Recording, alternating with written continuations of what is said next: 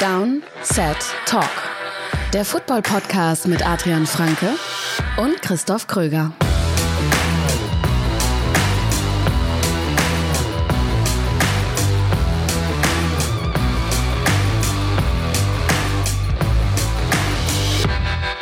Donnerstag, 5. Mai 2022. Herzlich willkommen zu dieser Downset Talk Folge. Der offizielle NFL Podcast von The Zone und Spox ist das mit mir, Christoph Kröger und heute nicht mit Adrian Franke. Adrian ist in Elternzeit. Das zweite Kind ist da, äh, hat brav noch den Draft abgewartet und ich habe mir hochkarätigen Ersatz gesucht und es kann natürlich hier nur einen geben. Ihr kennt ihn schon, unseren College-Experten Jan Wegwert ist wieder mit dabei. Ja, moin, moin. Äh, zunächst mal, es tut mir natürlich sehr leid, dass ich nicht Adrian Franke bin. Ihr werdet heute mit ja. mir Vorlieben nehmen müssen. Adrian ist natürlich nicht zu ersetzen, auf gar keinen Fall. Ich werde mein Bestes geben, dass es trotzdem ansatzweise informativ und kurzweilig ist. Mein persönliches Ziel, es muss euch besser gefallen, als wenn Christoph nur mit sich selbst reden würde. ich glaube, das ist, äh, das ist äh, ja für dich ziemlich einfach. Ich meine, du bist ja schon in Übung. Äh, ich kenne die Leute natürlich auch schon von diversen Bonusfolgen. Ich meine, wir haben aber auch schon mal eine, eine richtige Donnerstag-Folge zusammen gemacht, oder? Schon lange her, aber. Genau, wir beiden haben die gemacht. Ja, genau. Glaube ich. Da haben wir uns irgendwie über Draft Prospects des äh, kommenden Jahres unterhalten mit Tour und Herbert und ähnlichen oh. Kalibern. Naja, ist schon eine ganze Weile her. Heute wollen wir natürlich auch auf den Draft gucken und du bist natürlich der beste Gast dafür, weil im Draft, da werden College-Spieler gepickt. Und äh, womit kennst du dich ganz besonders aus? Mit College-Spielern. Und äh, wir versuchen das heute mal zusammenzukriegen, die NFL-Teams und die gepickten College-Spieler. Wir machen eine kleine Draft-Review, wie ihr das auch schon aus den letzten Jahren von uns gewohnt seid. Wir küren Gewinner wir küren Verlierer, das können Teams sein, das können Spieler sein, das können GMs sein, das können Fanbases sein, ganz egal. Und dann haben wir natürlich noch hinten raus ein paar Lieblingspicks, also Picks, die uns aus irgendwelchen Gründen ganz besonders gut gefallen haben. Und das ist eine von Downset Talk kreierte Wortschöpfung, falls ihr vielleicht erst dieses Jahr, diese Saison mit dazugekommen seid. Unsere Unlieblingspicks. Das klingt ein bisschen netter als irgendwie Hasspicks. Oder ist auch, wäre auch übertrieben. Unlieblingspicks trifft es vielleicht am ehesten, also Picks, wo wir sagen, ja, die haben wir nicht so ganz verstanden, die können wir nicht nachvollziehen, das hätten wir anders gemacht. Bevor wir anfangen, nochmal ein großer Dank an viele von euch für den ganzen Support, den wir bekommen haben bei Patreon zum Beispiel, also die uns finanziell unterstützen bei dem, was wir hier machen. Und da sind in dieser Woche oder generell in der ganzen Draftzeit einige mit dazugekommen. Vielen Dank auch nochmal für den Support bei Twitch. Wirklich viele Leute mit dabei gewesen während der ersten Runde, als ich da gestreamt habe. Ähm, wer auch mit dabei sein will, geht mal auf Downset Talk de slash support, also für alle, die uns vielleicht auch unterstützen möchten. Ansonsten gerne ein Follow da lassen bei Twitter, bei Instagram, bei YouTube und überall da, wo es geht. Eine Kleinigkeit noch vorab. Ihr kennt ja unsere Downset Talk Fantasy Football Bundesliga, gegründet von Michael Klock. Und Michael ähm, hat sich schon das nächste Projekt geschnappt und ist da gerade ordentlich am Werkeln, denn es wird ab sofort, ab der kommenden Saison, einen Charity Bowl geben hier in Deutschland. Also auch wieder Fantasy Football Bezug. Ähm, da werden die Infos in den nächsten Wochen und Monaten folgen, aber ihr könnt schon mal auf ähm, den Social Media Plattformen vorbeischauen. Da gibt es schon German Charity Bowl Kanäle bei Twitter und bei Instagram. Und ansonsten gibt es auch eine Homepage germancharitybowl.de. Schaut auch da gerne mal vorbei. News aus der NFL. Ja, letzte Woche habe ich ja auf News verzichtet, weil unser äh, News-Guru Adrian Franke nicht mit dabei war. Diesmal bin ich ja nicht ganz alleine mit Jan. Und es ist auch einiges noch passiert seit dem Draft. Ähm, es gibt ein paar Sachen, über die wir sprechen müssen. Zuallererst mal stehen jetzt die Termine und auch die Paarungen für die internationalen NFL-Spiele diese Saison fest. Ich fange mal das aus deutscher Sicht äh, äh, wichtigste mit dem aus deutscher Sicht wichtigsten Spiel an und das ist natürlich das Spiel in München. Da wurde schon länger gemunkelt, was das Datum angeht. Es stand auch schon fest, dass die Buccaneers das sein werden. Und das Ganze ist jetzt offiziell. Am 13. November wird in München das Spiel zwischen den Seattle Seahawks und den Buccaneers stattfinden. Ähm, ich weiß nicht, wie du es siehst, aber für mich so die, die, die deutscheste NFL-Begegnung, die es geben kann, oder? Die Seahawks auf der einen Seite und dann natürlich Tom Brady auf der anderen Seite. Ich musste mir ein Grinsen auch schon verkneifen, als ich es las. Also Sagen wir mal so, da werden massive Fanaufkommen zu verzeichnen sein. Ne? Gerade natürlich die Seahawks-Fans ja. in Deutschland. Ich verkneife mir da jetzt auch wirklich brav jeden Kommentar zu, aber das sind halt viele und äh, die werden da erscheinen. Von daher natürlich auch eine relativ attraktive Paarung. Da müssen wir ja gar nicht drum rumreden. Und ich finde insgesamt, wenn man sich die Spiele anguckt, die jetzt die International Games sind, das sind viele spannendere Spiele. Man hat natürlich unvermeidlicherweise immer die Jaguars dabei. Das lässt sich äh, eben nicht anders regeln, aber äh, da, sind, da sind schon schöne Partien bei und die in München ist schon das Highlight auch. Ja, gerade Tom Brady mal live zu sehen. Ne? Unbedingt. Also, natürlich wäre es schön gewesen, wenn Russell Wilson auf der anderen Seite stehen würde und nicht, wie es aktuell aussieht, Drew Lock. Ähm, aber Tom Brady, so in den letzten Zügen seiner Karriere, dass der nochmal nach Deutschland kommt fürs erste NFL-Spiel in Deutschland ist natürlich ein absolutes Highlight. Die anderen Spiele, die London Games, stehen auch fest. Du hast ja angesprochen, die Jaguars zum neunten Mal in UK mit dabei. Die sind immer am Start. Spielen gegen die Denver Broncos. Und zwar am 30. Oktober. Das dann im Wembley Stadium und dann gibt es noch zwei Spiele in dem Stadion der Spurs. Einmal hätten wir da auch nicht uninteressant. Die Green Bay Packers mit Aaron Rodgers natürlich. Und auf der anderen Seite die New York Giants ähm, jetzt mit neu, neuem Coaching-Staff und ja, nach einem, nach einem interessanten und guten Draft. Keine uninteressante Partie, wie ich finde. Und dann noch die zweite Spurs-Partie. Äh, ganz kurz auch die Packers und die Giants am 9. Oktober und am 2. Oktober noch davor. Ähm, die Saints gegen die Vikings. Ja, da muss man mal schauen, wie. Da kann ich aktuell bei beiden Teams noch nicht so richtig einschätzen, wo sie dann letztendlich performance-technisch stehen. Aber das könnte zumindest eine, ein Game auf Augenhöhe werden, oder? Ja, aktuell könnte man davon ausgehen. Also Saints, Vikings sind natürlich einfach auch attraktive Franchises und ja. äh, ist natürlich auch schön, dass die Packers es endlich mal schaffen, rüberzukommen. Ne? Das ist Stimmt, ja das einzige ja. Team, was es bisher noch nicht geschafft hat. Und auch da werden wahrscheinlich sehr, sehr große Scharen eben, weil die einfach eine große Fanbase in Deutschland und Europa haben. Da werden sehr viele Scharen dann hinströmen. Ja, ähm, ich habe schon sehr viele Fragen bekommen. Äh, Gehe ich zum Spiel in München? Ich sag mal so, wenn sich die Chance ergibt, ähm, auf irgendwelche, auf irgendwelchen Wegen, ob das jetzt, ähm, also machen wir uns nichts vor. Ich glaube, was, äh, was wurde schon angekündigt? 500.000 Interessenten oder so, was die mhm. Tickets angeht oder so für das Münchenspiel. Also es wird nicht ganz einfach sein, da Tickets zu bekommen. Aber schauen wir gerne mal. Für mich wäre es äh, besonders interessant, weil es ist einfach mein Geburtstag. Oh, Dementsprechend, wow. liebe NFL, falls ihr das hört, äh, so ein kleines Geschenk, ne? so ein Geburtstagsgeschenk. Wäre jetzt auch nicht so schlecht, würde ich nicht Nein sagen. Zwei Karten im Umschlag mit Schleife, warum nicht? Bitte, so, NFL.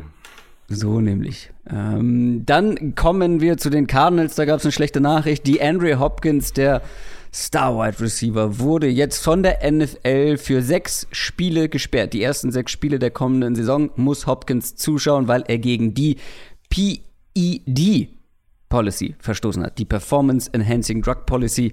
Ähm, er beteuert seine Unschuld, sagt, äh, er, ja, er weiß nicht, er kann sich nicht erklären, wie das zustande kam. Und das ist natürlich ein herber Schlag für die Cardinals Offense.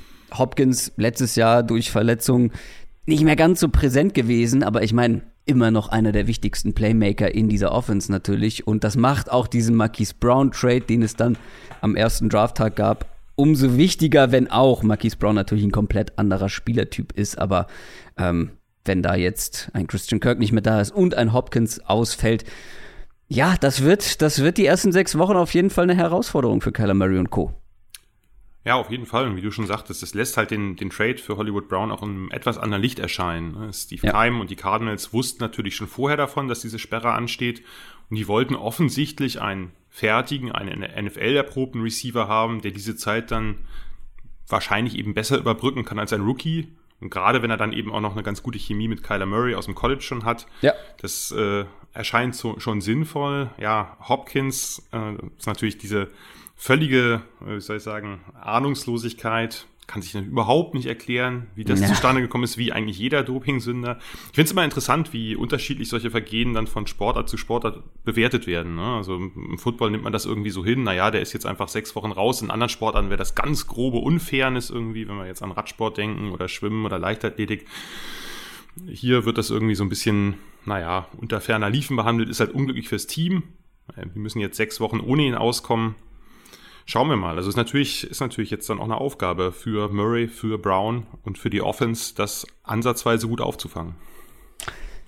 Ja, wobei ich die anderen Sportarten da ein bisschen äh, ausklammern würde. Gerade die von dir genannten, das sind halt reine Ausdauersportarten. Ist richtig. Und ist richtig. Da kannst du halt mit leistungsfördernden Mitteln äh, deutlich mehr, glaube ich, bewirken als einer Sportart wie wie Football, ne? wo natürlich auch eine Ausdauer irgendwo ein Thema ist, aber nicht ansatzweise so wie beim Schwimmen, beim, beim, beim Rennrad ähm, und solchen Geschichten. Absolut. Aber natürlich, ähm, Absolut. zu kritisieren ist es natürlich. Ähm, aber ja, er wird gesperrt und äh, das nicht ganz so kurz.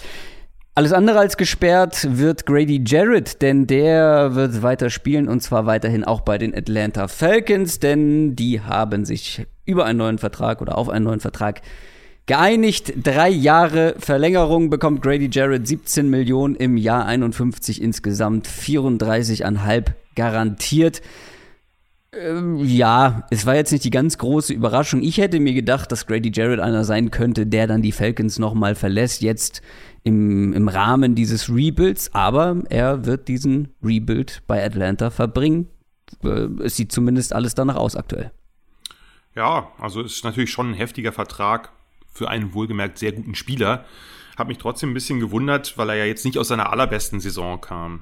Also man konnte jetzt durch diese Verlängerung den Capit für dieses Jahr ein bisschen entlasten und letztlich dann klar, er hat sich's verdient. Er ist die eine Säule der Defense der letzten Jahre gewesen. Nur normalerweise ist die NFL oder die NFL-Teams sind ja eher so ein bisschen, sagen wir mal, what have you done for me lately mäßig unterwegs. Und da war es jetzt vielleicht so, dass ja. das letzte Jahr jetzt bei Grady Jarrett nicht unbedingt darauf hingedeutet hat, dass er jetzt einen doch recht üppigen Vertrag bekommt. Also ich hätte mir auch gut vorstellen können, dass sie den traden, dass sie einfach einen kompletten Umbruch wagen. Aber vielleicht er ist ja auch, man hört man ja auch immer wieder, wie wichtig er fürs Team ist, als, als Leader, eben als Stütze, hat man da eben vielleicht das noch ein bisschen einfließen lassen in die Entscheidung.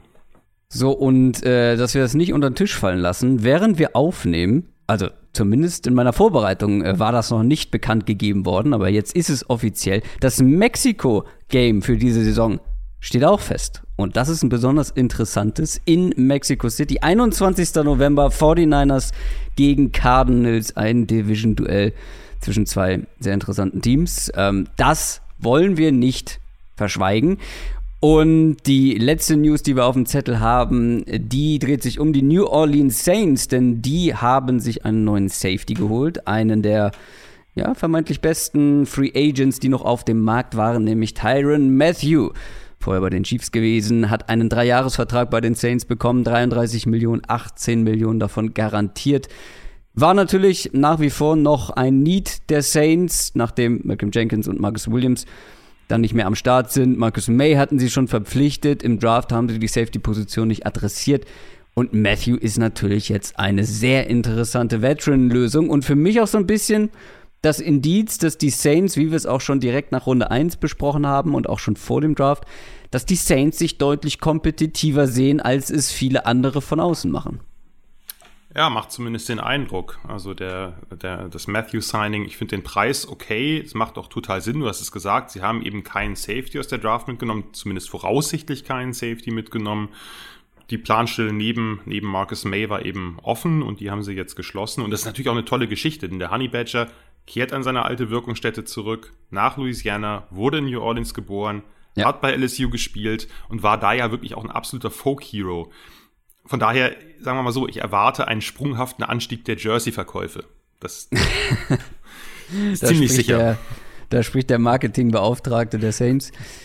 Ja, ich finde, es ist auch ein, äh, ein spannendes Match. Wie gesagt, die Saints, ähm, das zeigt der Draft, also dass sie keinen Quarterback ähm, gedraftet haben, dass sie wirklich komplett auf ihre beiden Needs, Wide Receiver und Tackle in der ersten Runde gegangen sind. Die sehen sich wirklich ja, im kompetitiven Rahmen, sonst wird es auch jemanden wie Tyron Matthew nicht verpflichten ja. und ihm zu viel Geld zahlen. Das war's von den News. Wir machen weiter mit unserer Quick Question. Quick Question. Die könnt ihr uns stellen, wenn ihr ein Supporter von uns seid, entweder über YouTube Memberships oder eben Patreon. Und diese Frage kommt über unseren exklusiven Discord-Channel von Lolomon. Lolomon, äh, eine sehr schöne Frage, äh, habe ich gerade ausgewählt, weil du ja, ähm, können wir gleich noch kurz drüber sprechen, ja wirklich alle sieben Runden des Drafts live mitverfolgt hast, kommentiert hast. Deswegen finde ich die so schön für dich, weil dir wird bestimmt irgendwas aufgefallen sein. Lolomon fragt, was war für euch der größte Fremdscham-Moment beziehungsweise peinlichste Moment des Drafts? Hast du da was im Kopf? Ja, ja, also durch die Live-Coverage an den drei Tagen habe ich jetzt natürlich nicht so viel mitbekommen, äh, weil wir natürlich den Ton aus hatten, weil wir dann eben nur die Bilder gesehen haben. Aber von dem, was ich im Nachhinein so rekapitulieren konnte, würde ich schon sagen, die Verkündung des Chiefs-Picks aus Deutschland mit ja. Oliver Bierhoff. Also das ist eine sehr naheliegende Antwort, ich weiß, aber Bierhoff allein reicht dafür schon irgendwie. Aber dann kam eben noch ein extrem mieser Sound dazu. Und zudem ließen sich halt die anwesenden Chiefs-Fans nicht nehmen, den, naja, sagen wir mal, umstrittenen Tom Tomahawk-Chop zu vollführen. Es war dann auch sagen wir, so ein bisschen symbolisch passend, dass der Pick Joshua Williams auch noch von einer der HBCUs kommt, also der dieser historically black colleges and universities, war eine bisschen unrunde Nummer, um es mal nett zu formulieren. Ich habe ja genau das gleiche aufgeschrieben. Ähm, gar nicht mal so mit dem Blickwinkel, den du jetzt genannt hast, sondern einfach, einfach die Absurdität dieser ja, ganzen ja, Szenerie. Ja. Da steht der arme, der arme Spengemann wie verloren irgendwo im Hintergrund vor diesen gröhlenden oder singenden, wie auch immer man das nennen will, äh, singenden Chiefs-Fans. Ich habe mich halt nur gefragt, und dann auch noch Oliver Bierhoff, der ja wirklich durch sein ganzes die Mannschaft äh, Marketing ähm, ja auch nicht das, das allerbeste Image einfach in Deutschland hat. Und er steht da auch irgendwie deplatziert, da die singenden Fans. Und ich frage mich einfach, wer hat sich überlegt oder wer hat gedacht, das sei eine gute Idee, während der Verkündung des Picks diesen Tomahawk-Chop zu, zu zelebrieren, zu, zu ja, zu, zu singen. Ich meine, da kann doch niemand sagen, das ist eine super Idee. Das ist eine super Idee, das parallel zu machen, weil das eine ist wahnsinnig laut und man versteht doch Oliver Bierhoff gar nicht. Audio komplett Grütze ja. gewesen. Und mein, mein, mein Lieblings, äh, also was das Ganze noch abgerundet hat, war einfach der Kommentar von Rich Eisen, wenn ihr beim NFL Network geschaut habt. What's happening there? der war einfach nur so, was zur Hölle passiert hier? Was haben wir da gerade gesehen? Es war wirklich unglaublich unangenehm.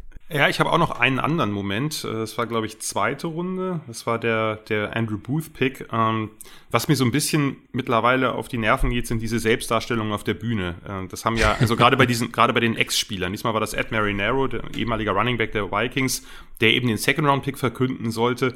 Und das hat sich so ein bisschen, es hat ja so eine gewisse Geschichte. Das ging mit Drew Pearson los, dem Cowboys-Receiver, mhm. der da seinen ellenlangen Sermon rausgeholt ja, ja. hat und die Eagles-Fans gedisst hat. Dann hat sich David Akers, war es, glaube ich, ein Jahr oder zwei Jahre später, weiß ich nicht mehr genau, dann eben revanchiert und dann gegen die Cowboys-Fans ausgeteilt. Und jetzt Marinero, der eben die Packers gedisst hat, bis dann eben da eine Frau aus der Produktion auf die Bühne kam und sagte, so, jetzt mach mal auch wirklich zu. Leute, wirklich, also ihr verkündet die Picks. Das ist eine Riesenehre, denn es gibt wirklich auch viele bekannte ehemalige, die das auch gern machen würden. Macht's nicht zu eurer Show, sondern macht's zu der Show der Prospects. Ja, natürlich hat auch ein bisschen genervt, aber trotzdem fand ich es einer der besseren Momente, weil eben die Frau ja. trocken auf die Bühne ja. kommt und sagt, read the card. Come on. Es war, das fand ich großartig. ich da habe ich wirklich laut gelacht. Read the card. Wirklich, aber auch so, so stoisch einfach, komm. Digga, mach jetzt einfach. Read the card. Aber er hatte ja auch schon minutenlang Ja, natürlich. Also. Das war der nervige Part, aber das finde ich, hat das irgendwie dann am Ende noch zu einem Moment gemacht, wo ich sage, okay, hatte immerhin Unterhaltungswert, eben mit, ähm, ja, mit der, mit der Frau von der Produktion, die da auf die Bühne kam. Auf jeden Fall. Äh, ich hoffe, deine Quick Question wurde ausgiebig genug beantwortet. Wir kümmern uns jetzt um den hinter uns liegenden NFL Draft 2021. 22, Entschuldigung, wir haben ja schon 22. Ach, Herr Jemini. Der NFL Draft. 2022 ähm, ist dieses Jahr und der Draft liegt hinter uns. Sieben Runden inklusive natürlich jetzt auch schon ein paar undrafted Free Agent Verpflichtungen. Ich weiß nicht, ob du die mit in deine Bewertung ähm, dazugenommen hast. Vielleicht hast du ja auch einen Lieblingspick, der ein undrafted Free Agent ist, der dann noch hinten rausgegangen ist. Ich meine, ähm, prominentestes Beispiel ist natürlich Justin Ross, den, also der vor zwei Jahren aussah wie ein, wie ein First-Round-Receiver. Und ja, jetzt in sieben Runden gar nicht gepickt wurde, ist jetzt bei den Chiefs gelandet, richtig? Ist bei den Chiefs gelandet, ja. Das hat natürlich eben medizinische Gründe vor allem. Und es gab ja, ja dann auch, dadurch, dass es auch so lang gedauert hat, jetzt bis er verpflichtet wurde, gab es ja dann, da kamen ja dann auch Gerüchte auf, dass viele Teams ihn wirklich von Bord genommen haben, ja. weil sie einfach zu viel Angst haben. Das ist ja so eine äh, angeborene Wirbelsäulenverengung. Da sind irgendwie zwei Wirbel ungünstig aneinander gewachsen. Das ist ja aufgefallen, als er einen Hit abbekommen hat, dass er dann so ein Kribbeln im Hals gespürt hat. Und da wird einem ja schon ein bisschen anders, wenn man das hört, muss ich ganz ehrlich sagen. Und äh, zu der Zeit war es ja auch so, dass Ross eigentlich seine Karriere beenden musste, wurde dann geklärt ein Jahr später, hat dann ja letztes Jahr gespielt, hat dann ja auch noch einen, einen, Bruch im Fuß zugezogen, also der ist wirklich arg verletzungsgebeutelt, dann ja auch nicht gut getestet, aber die entscheidende Frage ist halt, kann der Hitz überstehen in der NFL? Ich hoffe mhm. es sehr, ich wünsche dem alles gut und ein bisschen banger Moment ist da trotzdem bei einfach, weil natürlich vom Talent her wäre er natürlich ein Draftpick gewesen, auch jetzt. Wir haben uns überlegt, wir machen es quasi genauso wie letztes Jahr. Ähm, wir küren jeweils drei Gewinner. Wir sprechen über drei Verlierer und dann hinten raus, wie gesagt, die Lieblings- und Unlieblingspicks. Lass uns positiv reinstarten in das Ganze mit Gewinnern und ich würde direkt einmal vorlegen ähm, mit meinem ersten Gewinner und das ist nicht ein Team, das sind gleich dreieinhalb Teams, würde ich mal sagen. Also Genau genommen sind es vier, äh, wobei ich eins ein bisschen in Klammern setzen würde. Es sind die Panthers, die Falcons, die Washington Commanders und die Tennessee Titans. Was haben diese Teams gemeinsam? Die haben zum einen, ja, mal mehr, mal weniger Need auf der Quarterback-Position. Aber alle diese Teams haben keinen frühen Draftpick in einen Quarterback investiert und trotzdem einen der vermeintlich besten Quarterbacks dieser Draftklasse bekommen was das am Ende zu bedeuten hat und wie gut oder wie schlecht die sind. Das ist hier mal so ein bisschen ausgeklammert. Grundsätzlich müssen wir vielleicht auch noch mal kurz drüber sprechen. War es dann doch sehr überraschend, wie low die NFL, wie zurückhaltend die NFL bei den Quarterbacks dieses Jahr war. Ich meine, wir haben die letzten Jahre erlebt, dass wirklich ja, mehr Quarterbacks in der ersten Runde gegangen sind, als sie vielleicht hätten gehen sollen, dass auch viele in der zweiten Runde dann noch gegangen sind, dass wirklich komplett Fokus auf Quarterbacks war, ähm, die sehr hoch gewertet wurden, gewichtet wurden auch. Und dieses Jahr das komplette Gegenteil. Einer in den ersten zwei Runden, und das war Kenny Pickett zu den Steelers, und dann erst die nächsten in der dritten Runde. Ich meine, Adrian und ich haben darüber gesprochen, dass bestimmt bis Pick 42 noch mal drei, ähm, drei Quarterbacks vom Board sein werden. Dass wirklich jetzt so ein kleiner Run auf Quarterbacks entsteht, Anfang der zweiten Runde, aber Pustekuchen die sind einfach nicht vom Bord gegangen. Aber kommen wir zurück hier zu diesen vier Teams. Wenn du halt den Quarterback nicht in Runde 1 nimmst, sondern erst später, es nimmt einfach für alle Beteiligten den Druck aus der ganzen Geschichte. Ähm, First Round Quarterbacks, wenn du den pickst, unglaublicher Fokus drauf. Die müssen quasi dein neuer Franchise Quarterback werden. Und wenn sie es nicht werden, war es ein, äh, ein Flop-Pick und so weiter. So kannst du gucken, was du mit dem, mit dem jungen Quarterback hast, wie er sich entwickelt. Vielleicht hast du einen Glückstreffer gefunden und er entwickelt sich wirklich zu, ja, einem soliden Backup, vielleicht ja sogar zu einem Starting Quarterback. Das weißt du ja nie. Quarterbacks sind halt noch schwieriger einzuschätzen, was die Übersetzung in die, in die NFL angeht, als andere Positionen. Ja, und wenn es nicht klappt, mein Gott, also vor allem, wenn wir auf Panthers und Falcons, Falcons gucken, wenn es nicht klappt, dann wirst du wahrscheinlich nächstes Jahr wieder früh dran sein ich würde mal mit den Panthers kurz anfangen. Ich würde mal jedes Team anreißen. Die Panthers, ich würde die Panthers niemals als in sich gesehen ähm, Gewinner des Drafts bezeichnen, weil dafür war der Prozess bis zum Draft zu äh, katastrophal. Kein Pick bis Runde 4, zwischen äh, Runde 1 und Runde 4. Dann dieser krasse Need auf Quarterback. Ähm, ja, wie die ganze Quarterback-Position angegangen sind. Nicht optimal. Und ein Quarterback-Pick an Nummer 6 hätten wir, und ich kann mir vorstellen, du auch, massiv kritisiert, ähm, jetzt ein Matt Corell in der, in der, ähm, in der dritten Runde, ja, warum denn nicht?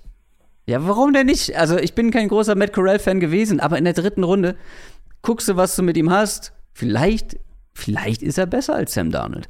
Und stattdessen nimmst du in der ersten Runde einen der besten Offensive Tackle, weil machen wir uns nichts vor, egal wer bei den Panthers dieses Jahr Quarterback spielt, ohne Protection ist Kacke. Für alle. Für, für Matt Corell, für Sam Darnold, für egal wen, der da in Zukunft spielen will. Ähm, ja, deswegen kannst du es den Panthers eigentlich nicht verübeln und, und ganz im Gegenteil. Ich finde es gut, dass sie das nicht forciert haben, wenn sie keinen von denen wirklich so gut fanden, dass man den an Nummer 6 nehmen kann. Und das war offensichtlich der Fall. Hast du was zu den ja. Panthers? Ähm, ein paar Gedanken zu den Panthers? Komplette Zustimmung eigentlich. Also, dass man eben erst den, den Tackle nimmt, weil, sagen wir mal, sind wir mal ehrlich, die O-Line letztes Jahr, die hat wirklich jeder Beschreibung gespottet. Die konnte man eigentlich auch nicht als O-Line bezeichnen, gerade im Passblock. Das war ja wirklich abenteuerlich, äh, wie viel Sex da die Quarterbacks gefressen haben oder fressen mussten. Von daher, sie haben sie ja schon ein bisschen verbessert. Jetzt mit Iguano halt ihren Top-Tackle auf dem Board picken können. Das ist natürlich auch günstig gefallen, dass, dass sie einfach die Auswahl aus allen drei Tackles hatten und den nehmen konnten, der bei ihnen am höchsten auf dem Board war. Und ich finde insgesamt diese ersten zwei Picks wirklich großartig, weil sie eben dann aus der vierten in die dritte hoch, klar, sie haben einen Future Third abgegeben, aber wenn man da einen dieser vermeintlichen Top-Quarterbacks oder der besten Quarterbacks dieser Klasse, ja, die haben alle Fragezeichen, die haben alle auch vielleicht ein paar mehr Fragezeichen, die Projection ist vielleicht ein bisschen ungünstiger, gerade wenn man mhm. das mit der sehr guten letzten Klasse vergleicht. Aber den dann Ende der dritten Runde da an 94 abzugreifen, das ist mir auch ein Future Third wert. Klar, auf jeden Fall. Ich hab, bin ganz bei dir. Ich habe Corell auch ein bisschen niedriger gesehen als einige andere. Ich mochte den als Typen, aber da weiß ich einfach nicht, wie gut lässt sich sein Spielstil auf die NFL übertragen Vieles ist auch ein bisschen unklar, weil er eben in dieser Lane Kiffin Offense gespielt hat, wo er eben nicht so viele Fullfield Reads machen musste. Aber wenn ich den da hinten bekommen kann, würde ich jederzeit machen. Ja, und ähnlich ist es bei den Falcons halt auch, ne? Auch da klarer Need auf Quarterback, vielleicht sogar noch mal klarer als bei den Panthers, die halt nicht, äh, wie die Panthers bei Sam Darnold schon investiert haben in die Position, sondern jetzt mit Marcus Mariota ganz klaren Übergangsquarterback haben und ihm auch entsprechend wenig in Anführungszeichen Geld zahlen. Und auch hier, ich hätte nicht mal wahnsinnig doll kritisiert, wenn sie Desmond Ritter irgendwie in der zweiten Runde genommen hätten oder vielleicht sogar zum in, in die ähm, erste Runde noch mal hochgetradet wären, so gegen Ende.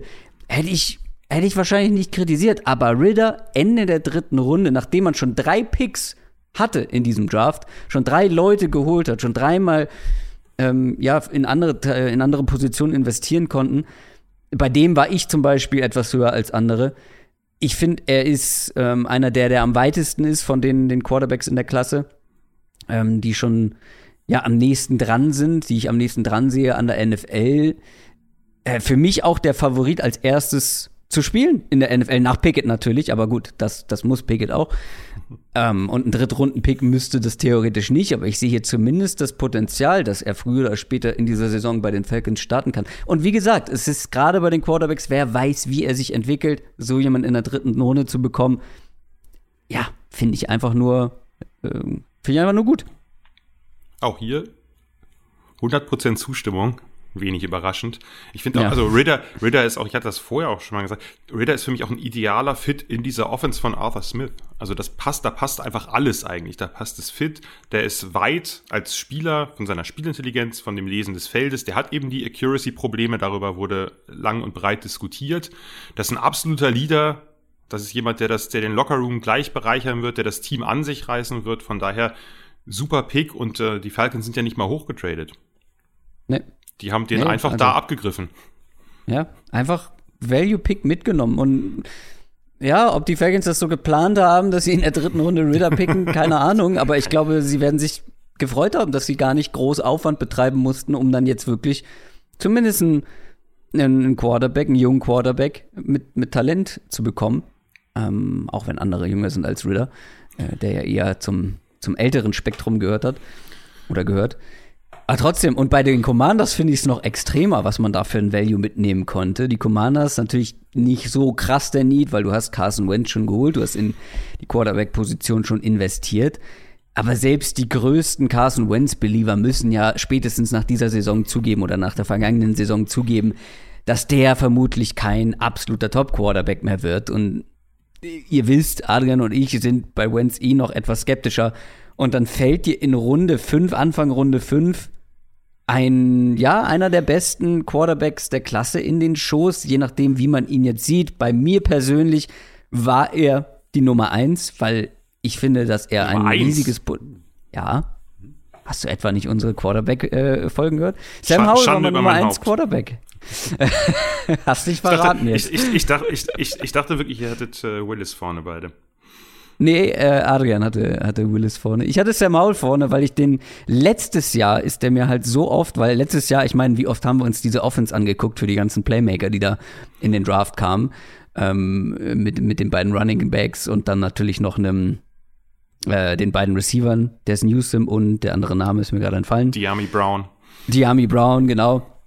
Ähm, und dann letztes Jahr fehlten ihm halt viele Playmaker, aber ich fand ihn trotzdem noch gut und ich sehe hier halt einfach ein großes Potenzial. Ich finde, er hat einer der, einen der stärksten Arme des ganzen Drafts und keine Ahnung, ob er, ob er Starting Quarterback Niveau erreichen kann. Vor dem Draft hätte ich gesagt, ja, eigentlich kann ich mir das schon vorstellen. Jetzt ist er bis in Runde 5 gefallen. Das lässt einen natürlich ein bisschen zurückhaltend werden.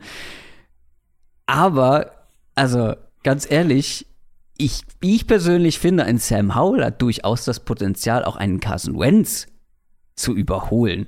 Ob jetzt in dieser Saison oder nicht.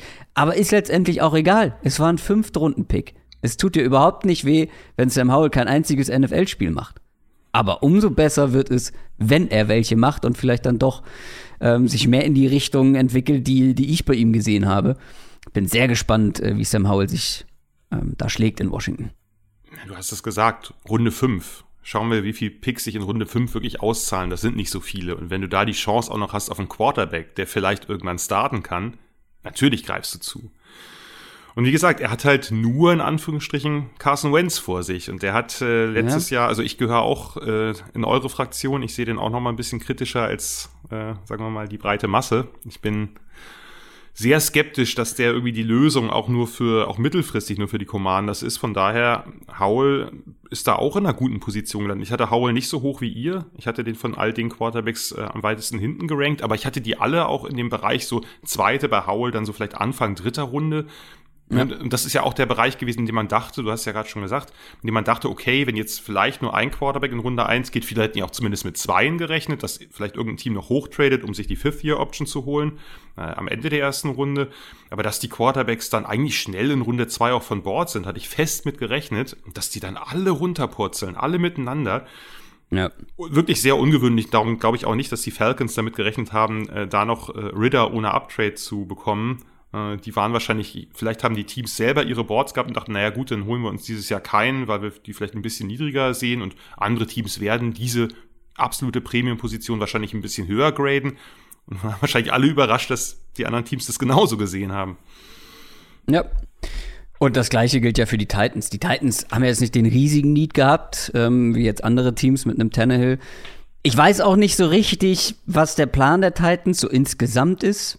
Da kommen bei mir aktuell ziemliche graue Maus-Vibes auf bei den Titans, aber das ist ein anderes Thema. Malik Willis mit seinem Potenzial da äh, in der dritten Runde zu snacken, ist doch optimal. Gerade gerade für die Titans, die eben nicht den Druck haben, ihn starten lassen zu müssen. Stell dir vor, die Steelers hätten Malik Willis in Runde 1 genommen. Wir sprechen über die Steelers später nochmal, aber da hätte er deutlich früher wahrscheinlich ready sein müssen. Hier kann er warten. Gut, Tannehill scheint jetzt nicht der größte Fan von dem Pick gewesen zu sein, hat zumindest schon angekündigt, das ist nicht sein Job, ihn, äh, ja, der Mentor für Malik Willis zu sein. Aber für die Titans ist natürlich eine absolute Luxussituation. Ja, natürlich perfekt, so einen Spieler mit den überragenden Tools so spät dann halt noch picken zu können. Mit, mit einem Ja. kleinen Uptrade, aber who cares? Ja, Der hat halt, Genau. die, der hat auch, auch der ist eigentlich in, einem, in einer super Position gelandet, weil er eben nicht sofort starten muss. Bei ihm wusste man ja, er hat einfach diese unglaublichen Tools, das krasse Laufspiel. Ich glaube auch, dass man den schneller starten lassen könnte, weil er das, dieses unglaublich explosive Laufspiel halt einen Floor hat.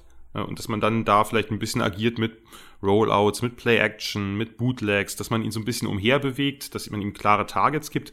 Aber gut, umso besser, dass er jetzt einfach in der Offense ist, wo er erstmal gucken kann, wo er erstmal wahrscheinlich eben hinter Tannehill sich anstellen muss. Gehe ich zumindest von aus. Man weiß natürlich auch nie, was kommt. Kann ja immer eine Verletzung sein, dann ist er dann doch Ja. drin oder so. Ich hätte zwar auch mir gut vorstellen können, dass er bei den Steelers landet und dass er dann auch äh, vielleicht die ersten Spiele noch hinter Trubisky sitzt. Trubisky kann ja oft für ein paar Spiele dann zumindest einen Eindruck machen, der irgendwie serviceable ist, sag ich mal. Und dann hätte er vielleicht irgendwie übernommen, aber Ich habe überhaupt kein Problem mit dem Landing-Spot für Malik Willis. Eigentlich für keinen dieser Quarterbacks. Wir haben es ja gesagt. Das sind wirklich, die sind alle in guten Situationen. Und die haben eben alle nicht den Druck, bis auf Pickett, äh, sofort irgendwie jetzt starten zu müssen und die, sagen wir mal, die Fanszenen werden auch nicht super schnell unruhig, wenn jetzt vielleicht genau. der Starter eben mal ein maues Spiel hat. Und wenn du einen First Runner dahinter hast, dann geht einfach diese Unruhe überträgt sich auch aufs Team. Das lässt sich ja gar nicht vermeiden. Und das hast du jetzt einfach nicht. Ja, und vor allem, das hast du gerade schon angesprochen, mit dem, mit der Fanbase, die einfach unruhig wird, oder dieser ganze Druck, der einfach drauf ist, wenn du einen Quarterback sehr früh, also Runde 1 draftest.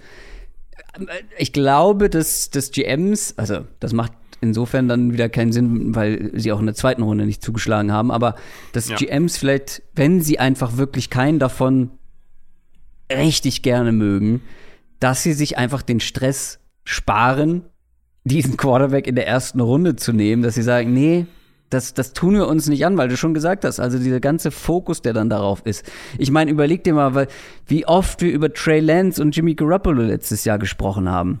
Ähm, weil man irgendwie gedacht hat, der muss doch jetzt aber mal starten. Warum, startet, warum spielt denn Garoppolo jetzt schon wieder? Ähm, und diese ganze Unruhe, die damit einhergeht, dass man sich das einfach spart, wenn man nicht komplett überzeugt davon ist. Ähm, ja, also ich finde, die Teams haben einen guten Job damit gemacht, eben zu warten. Wenn diese Teams diese Quarterbacks in Runde 1 gedraftet hätten, hätte ich das kritisiert und so ist es halt ins Gegenteil geschlagen. So hast du sehr viel Value in der Mitte des Drafts mitgenommen und aus Sicht der Commanders ja sogar echt noch spät. Absolut, absolut. Ich bin auch wirklich gespannt, wie das nächstes Jahr ablaufen wird, weil ich kann mir eigentlich bei, bei allen vorstellen, mit Willis vielleicht eine Ausnahme, aber Willis könnte man vielleicht so ein paar Packages bauen, die seine Athletik in irgendeiner Form highlighten. Mhm. Bei den anderen drei Teams könnte ich mir das durchaus vorstellen. Bei Darnold hat ja gezeigt, dass er bei den Panthers jetzt nicht unbedingt die besten Leistungen abrufen konnte, um es mal vorsichtig zu formulieren. Mariota beurteile ich persönlich ein bisschen höher, aber auch da ist es natürlich sehr gut möglich, weil Ritter einfach so weit ist, dass er irgendwann einfach mhm. reingeworfen wird. Und bei Carson Wentz weiß man halt nie, das äh, meine ich jetzt nicht nur auf seine Leistung bezogen, sondern natürlich auch auf die andauernden Verletzungen. Ja, ja, absolut. Äh, was glaubst du, ähm, also Pickett wird früher oder später starten müssen, aber jetzt mal ohne Verletzung. Du hast es gesagt, Ritter könntest du dir vorstellen.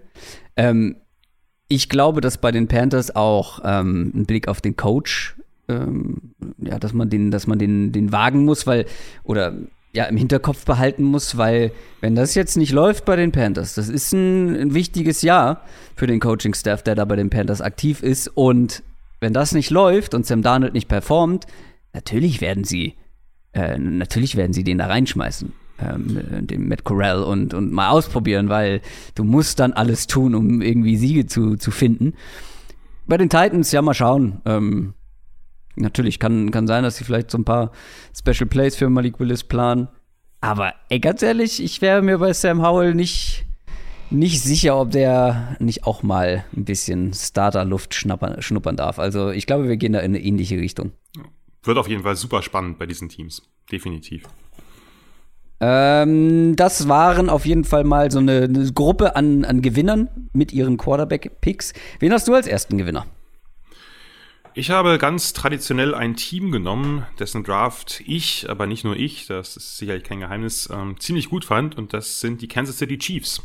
Mhm. Und ich stelle das jetzt einfach mal so ein bisschen vor, was mir daran gut gefallen hat. Ist also für mich von vorne bis hinten wirklich eine rundum gelungene Draft.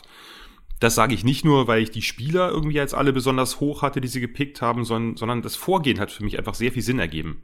Man hat mhm. Lücken gestopft, man hat viel Value mitgenommen, man hat viel Talent mitgenommen und eben auch Entscheidungen getroffen bei Prospects, die das Team jetzt voranbringen. Denn letztlich ist es ja so, die Chiefs sind mit Mahomes gewissermaßen im dauerhaften Win-Now-Modus. Und das, glaube ich, hat sich auch so ein bisschen gezeigt, dass das eben anhand der Picks deutlich wurde.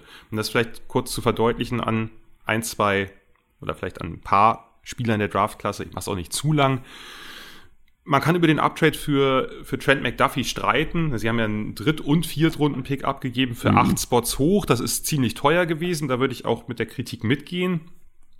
Gerade auch im Vergleich mit anderen Trades, die in der ersten Runde stattgefunden haben. Und ich hatte den Prospect McDuffie nicht mal besonders hoch, der war bei mir nur Cornerback 5, aber ich kann total verstehen, warum Brad Weeds das gemacht hat. Denn die Chiefs müssen nicht unbedingt auf die allergrößte Upside setzen, sondern die brauchen eher sofortige Hilfe. Und die bietet McDuffie meiner Meinung nach eben eher als ein Kyler Gordon, eher als ein Kair Elam oder auch ein Andrew Booth, da spielt ja die Verletzung eben auch eine Rolle. Ne, McDuffie kann Zone und Man spielen, der hat Erfahrung in Press und Soft Press, der ist, hat er auch mehr als kolportiert, das ist eben nicht jemand, der nur Off spielt und nur Zone spielt, der hat eine gewisse Flexibilität Inside-Outside, also kann auch vielleicht Slot spielen, wäre da zumindest denkbar. Und ist einfach technisch einer der weitesten Cornerbacks der Klasse. Ja, der bietet dir vielleicht nicht das größte Upside, der wird womöglich nie der Ballhawk par excellence oder der killt dir nicht irgendwie Plays an der Line of Scrimmage, wie es Kair Elam tut. Aber der ist halt in jeder Hinsicht weit. Der wird halt schnell Spielzeit kriegen. Mhm. Und, und, das ist so ein bisschen, das ist so ein bisschen auch der, das Common Theme gewesen. Nicht bei jedem einzelnen Pick, aber doch finde ich relativ durchgehend, dass die, dass die Chiefs eben zum einen auf eine gewisse Toughness Wert gelegt haben. Gerade bei einer Defense, die ja zu Saisonbeginn und Saisonmitte wirklich auch sehr schlecht war, dass sie die halt ordentlich upgraden, aber eben auch mit Spielern, die jetzt vielleicht nicht ganz so lang brauchen, womöglich etwas niedrigeres Ceiling, aber einen relativ hohen Floor haben. Und dann hatten wir Carl Laftis an 30, war natürlich exzellentes Value, müssen wir ja nicht drüber diskutieren. Und der stopft auch das nächste Loch, was er hatten. Auch der hat einen hohen Floor mit seiner Handarbeit und dennoch eben auch ein hohes Ceiling, weil er die Physis, die er zweifelsohne hat, noch nicht konstant ausspielt. Äh, es ist ja seltsamerweise war es ja so, dass Carl Laftis fast mehr über Outside Rush zum Erfolg gekommen ist als Hutchinson und sogar als Thibodeau. Äh, der, mhm. Und der, wenn der jetzt noch diese Physis, die er hat, noch mal ein bisschen mehr und gewinnbringender einsetzt, äh, mit Bullrush gegen den Lauf und ähnliches, dann ist das natürlich ein, ein Riesengewinn.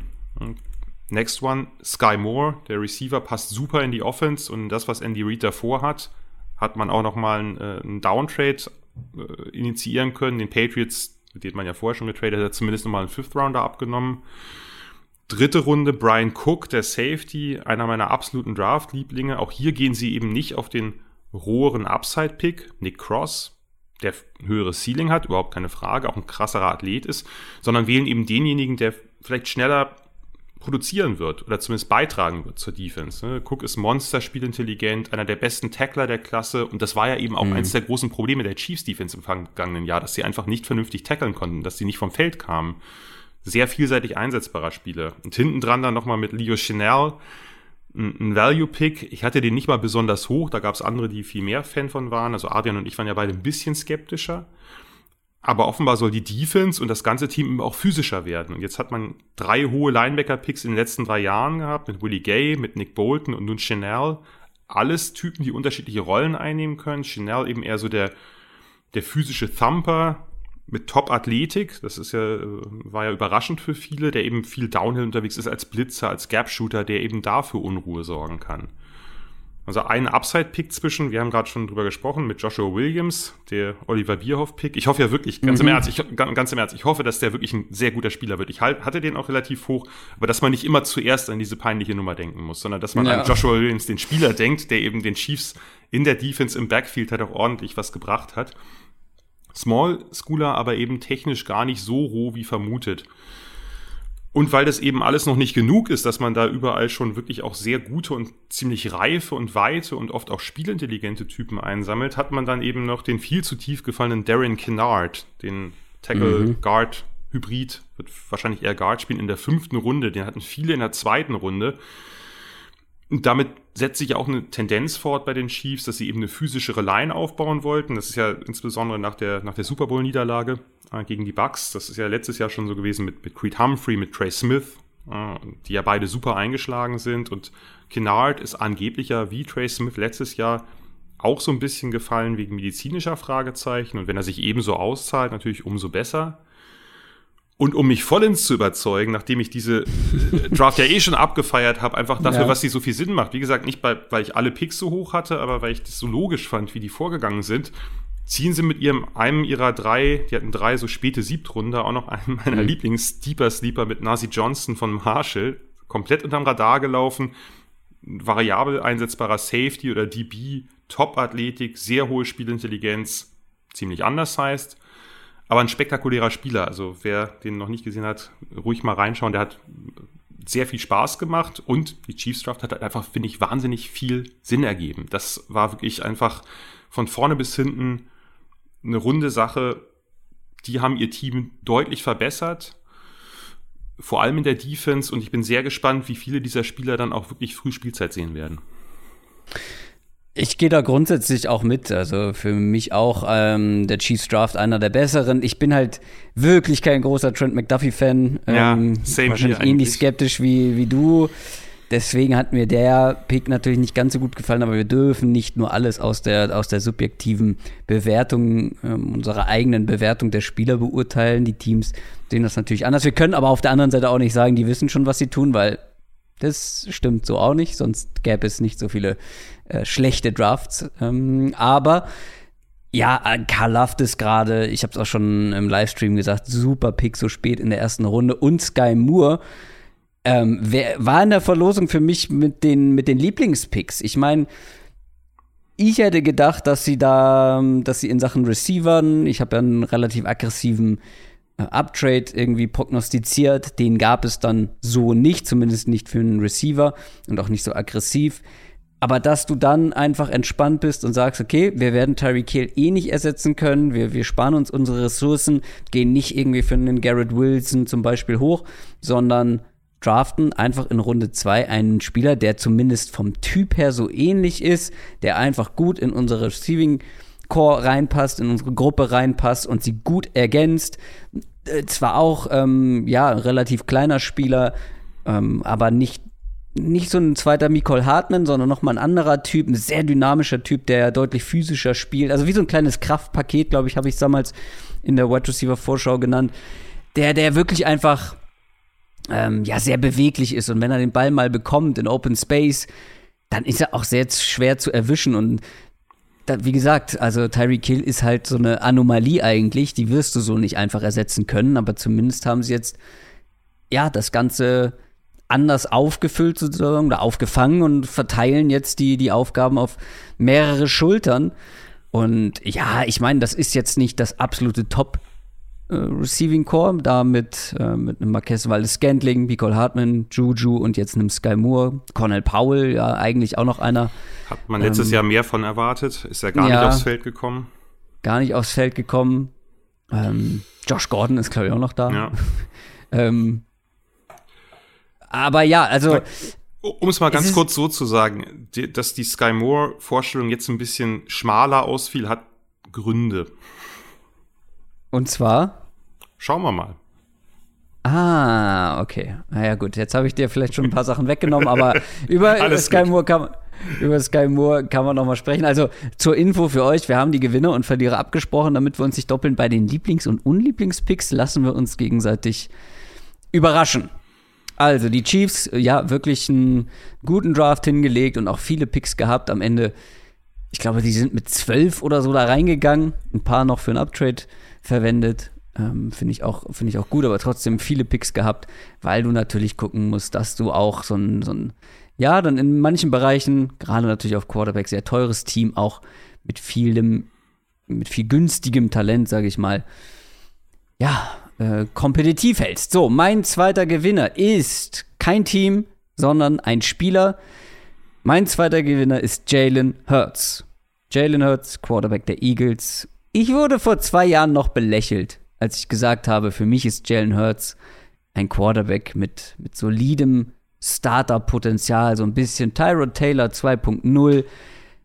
Und da hieß es noch so, na, mal schauen. Und dann, ja, die ersten Auftritte, die bekommen haben, die waren, waren gut, aber trotzdem war man noch skeptisch. Letztes Jahr hat er die Eagles in die Playoffs gebracht. Ähm, ja, seine Leistungen waren vielleicht ein bisschen, bisschen wechselhaft und, und umgehauen hat er uns alle vielleicht nicht. Aber jetzt machen die Eagles etwas, oder vor allem in diesem Draft haben die Eagles etwas gemacht, was ein Team tun sollte, wenn sie einen jungen Quarterback auf einem Rookie-Vertrag haben, dem sie vertrauen. Wo sie sagen, ja, lass uns, lass uns versuchen, dieses Fenster mit diesem günstigen Vertrag auszunutzen. Sie arbeiten aggressiv an besseren Umständen für diesen Quarterback. Sie versuchen es, Jalen Hurts so leicht wie möglich zu machen. Und Jalen Hurts ist einer, wo das auf jeden Fall ein Fokus sein muss, wenn du glaubst, mit guten Umständen kann Jalen Hurts für uns ziemlich viele Spiele gewinnen. Weil anstatt dann in der ersten Runde einen, einen Rookie-Wide Receiver zu nehmen, der dann noch da ist und zu hoffen, dass das ein Top-Wide Receiver wird in der NFL, dass er ja, dass er sich behaupten kann. Was sie ja die letzten Jahre gemacht haben und mit Jalen Rager und JJ Arcega Whiteside hat das nicht so gut funktioniert. Der Devonta Smith schon eher. Ähm, stattdessen sagen sie, okay, wir sind noch aggressiver. Wir, wir holen uns per Trade einen der besten jungen Wide Receiver der Liga, der sich eben schon behauptet hat, der jetzt einen neuen Vertrag haben will und, und die Titans waren nicht bereit, AJ Brown so viel Geld zu zahlen, ganz offensichtlich. Wir geben unseren Pick auf, holen uns einen jungen, aber schon irgendwo gestandenen Wide Receiver mit AJ Brown, eine super Ergänzung zu Devontae Smith. Jalen Hurts hat jetzt einfach AJ Brown und Devontae Smith als Wide Receiver, als Passcatcher.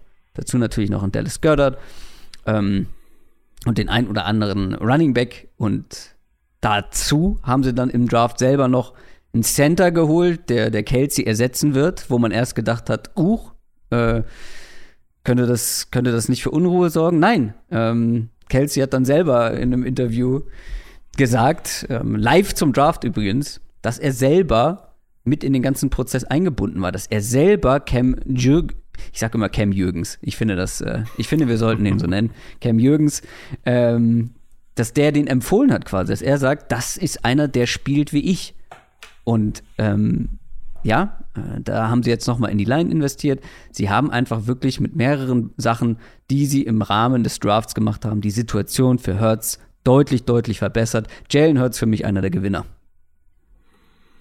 Ja, die Eagles haben das, bin ja auch relativ exzellent gespielt. Sie haben, sie wissen einfach, ich finde, Jalen Hurts hat letztes Jahr deutliche Fortschritte gemacht. Die habe ich ihm ehrlicherweise ja. nicht zugetraut. Ich mag den als Typen, als Person wahnsinnig gern. Ist ein toller Charakter, wenn man so will.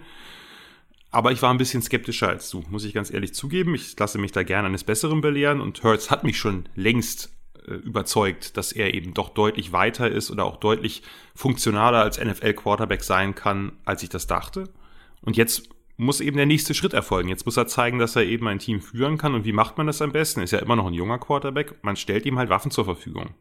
Ja. AJ Brown und Devonta Smith, und da bin ich ganz bei dir, egal wie man da an 18 hätte ziehen wollen, ob es ein Traylon Burks ist, ob es ein Pickens ist, ob es ein Sky Moore ist oder wen auch immer, Christian Watson, niemand kommt natürlich ansatzweise daran. Ne, klar, man hat noch einen Third Runner mehr abgegeben, aber ich fand den Preis absolut okay. Und jetzt hat man eben mit Devonta Smith und AJ Brown wirklich zwei auch sehr unterschiedliche Receiver-Typen, äh, dann eben eine nette O-Line mit Goddard, du hast es angesprochen, einen guten Tight einen interessanten und vielseitigen Running Back Room. Also der hat eigentlich jetzt eine sehr gute Offense um sich. Es ist alles vorbereitet, nun gilt's. Auf der anderen Seite muss man natürlich sagen, ja, ich würde auch sagen, Jalen Hurts ist ein Gewinner, aber er hat natürlich trotzdem eine kurze Leine, weil die Eagles eben ja nächstes Jahr dann auch den First Runner der Saints weiterhin haben. Mhm. Sie können halt aggressiv mit ihren beiden First Runner nach oben gehen, wenn sie das Gefühl haben, Hurts zeigt zu wenig Fortschritte oder stagniert oder ähnliches. Oder es ist einfach ein besonders interessanter Quarterback da, der irgendwie ein paar Spots fällt. Kann ja auch sein. Wird auf jeden Fall sehr spannend zu sehen sein, wie sich Jalen Hurts jetzt schlägt, weil Ausreden hat er äh, natürlich keine mehr. Das klingt jetzt so, als ob er vorher welche gebraucht hätte. Wie gesagt, ich fand, er hat wirklich sehr solide gespielt und auch ziemliche Fortschritte gezeigt in eben diesen neuralgischen Punkten, die man bei ihm ja immer kritisiert hat, eben das äh, Processing Speed, äh, das Lesen des Feldes, schnelle Entscheidungen. Und von daher, ich bin auch sehr, sehr gespannt, was die Eagles da anstellen werden. Ja, aber ja, stimme ich dir absolut zu. Der muss natürlich jetzt auch was zeigen, der muss jetzt auch liefern. Aber trotzdem würde ich ihn immer als Gewinner sehen, weil ja. jetzt hat sich ja. erstmal seine Situation klar verbessert. Und gerade wenn wir gleich noch bei den Verlierern über einen anderen Quarterback sprechen, wo man das nicht wirklich so behaupten kann. Und ähm, ja, hier, ich habe jetzt häufig gehört, AJ Brown, also ich finde ja, dass man AJ Brown hier relativ günstig bekommen hat. Ja mit einem mit dem Nummer 18 Overall Pick und ähm, dann noch einem Drittrunden-Pick, glaube ich, war es obendrauf. Da fiel halt oft der, der Vergleich zu Devontae Adams. Ähm, Finde ich schwierig. Ich glaube, da war es ja auch ein Zweitrunden-Pick, wenn ich mich nicht irre, noch dazu, zu einem First-Rounder. Und AJ Brown ist auch noch mal ein Stück jünger. Das darf man nicht vergessen. Das spielt natürlich auch irgendwo eine Rolle. Ähm, ja, ich bin sehr gespannt auf diese Eagles Offense nächstes Jahr. Wer ist dein zweiter Gewinner? Mein zweiter Gewinner ist auch ein Quarterback und zwar Matt Ryan. Mm, Denn, ja. Ja, viele, inklusive mir, hatten ja eigentlich erwartet, dass die Colts im Verlauf der Draft nach einem jungen Quarterback Ausschau halten. Ne? Erst recht, als, das, als dann alle wie blöd gefallen sind. Da war ich eigentlich irgendwie sicher, irgendwann werden die Colts zuschlagen. Klar, sie hatten eben das Draftkapital vorne nicht. Der First Rounder war ja weg wegen dem Wentz Trade, aber sie hatten dann eben ja in den nächsten Runden Picks. Aber Chris Ballard und Frank Reich hatten offensichtlich anderes vor, und zwar Win Now mit Matt Ryan. Der bekommt keinen jungen Quarterback hinter sich gesetzt oder neben sich gesetzt, sondern der kriegt seine Offense ordentlich ausgestattet und zwar mit Size und Speed, ganz eindeutig.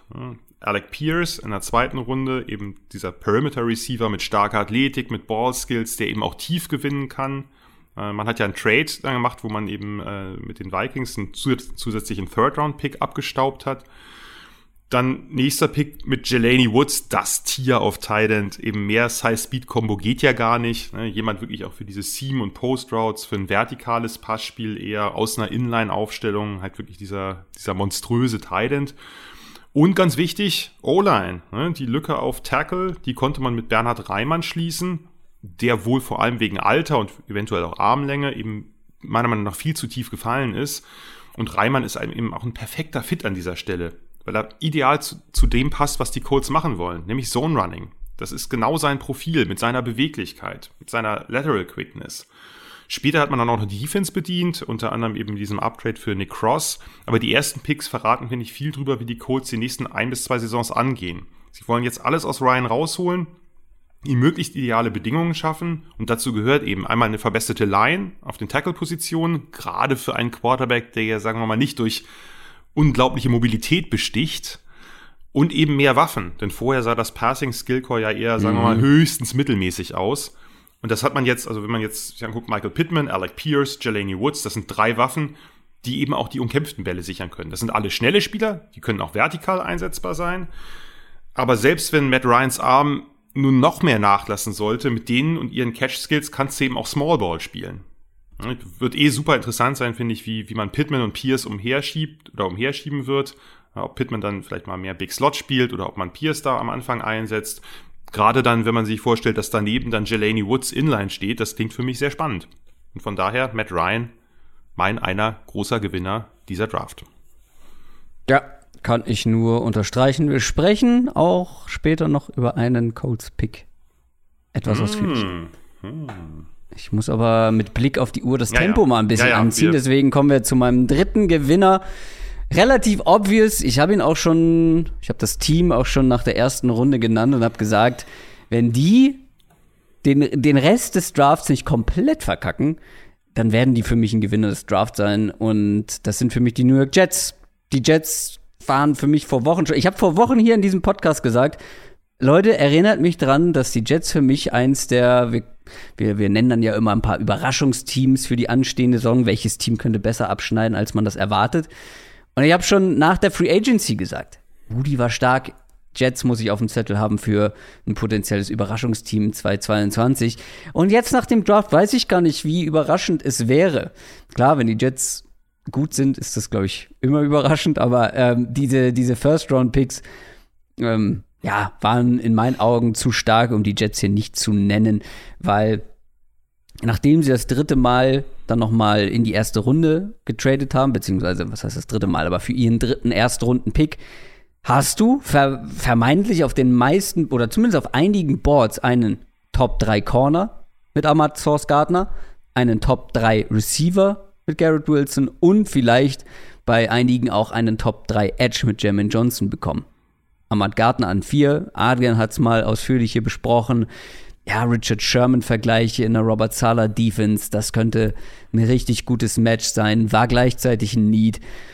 Garrett Wilson wäre jetzt persönlich nicht meine Wahl gewesen an der Position, aber ich habe gesagt, du brauchst in diesem Receiving Core brauchst du Speed, gutes Route Running, das hat mir so ein bisschen gefehlt. Das kann Wilson. Gute Ergänzung zu Corey Davis und dann Jermaine Johnson ich persönlich mochte ihn sehr. Man hat ihn mit den Jets schon teilweise für, für vier und ja. für den zehnten Pick in Verbindung gebracht. Den dann an, zwei, an 26 noch zu bekommen. Was willst du da sagen? Sie haben scheinbar wirklich ihre drei Topspieler bekommen. Ähm, ich würde sogar behaupten, dass sie Derek Stingley, der vor Gardner gegangen ist, dass sie den nicht unbedingt höher hatten, dass die Wahl immer Matt Gardner gewesen wäre. Ist jetzt ein Bauchgefühl, aber könnte ich mir gut vorstellen. Und gleichzeitig war nur Drake London an 10 weg, sprich, da wird man jetzt auch nicht unzufrieden sein. Und dann Jermaine Johnson noch obendrauf. Ich mag generell, dass man jetzt halt ähm, in der Robert Sala Defense, die wirklich großen Wert ja auch auf, auf Pass Rusher legt, dass du mit Carl Lawson, der von der Verletzung wieder zurückkommt, und Jermaine Johnson jetzt etwas hast, was die Jets, ich weiß nicht wie lange, nicht mehr hatten. Nämlich wirklich gute Spieler, auf den Edge-Positionen. Gute Pass-Rusher. Dazu noch ein Quinton Williams in der Mitte. In, interessante Defensive Line. Gucken wir mal auf den Rest noch zusätzlich. Ähm, ja, ich hätte jetzt einen Uptrade für Running Back Brees Hall nicht gebraucht. Ähm, selbst ich nicht, muss ich dazu sagen. Weil da hätte ich auch noch andere Positionen gehabt, die bei den Jets vielleicht etwas dringlicher gewesen wären. Plus ein Uptrade für einen Running Back ist immer. Also da muss selbst ich als, als Running Back-Fan sagen, ja, ja, die Position hat halt wirklich nicht den Value, um dann noch mehr Value zu investieren, äh, mehr, mehr, mehr Kapital zu investieren. Aber gut, man hat jetzt ein spannendes Duo im Backfield mit Michael Carter. Blocking Tight End noch geholt, eine gute Ergänzung zu CJ Usama, den man in der Free Agency geholt hat. Einfach auch noch ein paar andere Picks, die interessant sein könnten. Jetzt müssen halt nur noch Coaching Staff und Quarterback den nächsten Schritt machen. Aber aus Draft-Perspektive, finde ich, hatte man jetzt zwei echt starke Jahre in Folge. Ja, kann ich mich nur anschließen. Wenn mir trotz Zeitknappheit fünf Sätze zu den Jets erlaubt sind. Gerne. Ähm, ne, also man kann natürlich immer sagen, wenn man so viele, also wenn man zwei Top Ten Picks hat, dann kann man nicht so viel verkehrt machen, aber fragen wir mal bei den Jaguaren nach, das ist durchaus vielleicht auch möglich. Ähm, ich finde, also Gardner hast ja gesagt, für das Niners-Scheme, was ja eben das Salah-Scheme ist, abgeleitet ein bisschen vom Seahawks-Scheme mit ein paar Modifikationen, wirklich ein idealer Fit. Ich gebe dir auch recht, ich finde die beiden Corners halt genauso richtig. Dass Stingley bei Houston in dieser Lovey Smith Defense ist und Gardner eben in der, in der Salah Defense. Das passt beides, finde ich, perfekt. Wilson wird Wilson helfen, keine Frage. Und dieser Jermaine Johnson Pick, ich war ja auch genau wie du höher bei dem. Ich, der hat ja ein bisschen Kritik geerntet, die kann ich nicht ganz nachvollziehen, weil letztlich, es gab so viele Gerüchte, du hast es gerade gesagt, dass die Jets ihn an vier oder an zehn ernsthaft in Erwägung gezogen haben. Und wenn du einen Spieler so hoch auf, hoch auf deinem Board hast und deinem Board natürlich irgendwie auch vertraust und der fällt in die 20er, dann solltest du halt aktiv werden, finde ich. Und das ja. haben die Jets gemacht. Ne, Brees Hall, gut, man kann natürlich über einen Runner an dieser Stelle streiten, erst recht mit Uptrade, aber ein besseres Scheme-Fit gibt es auf der Welt nicht. Ne, also, das muss man auch sagen. Also äh, als kleine Entschuldigung vielleicht für den Pick.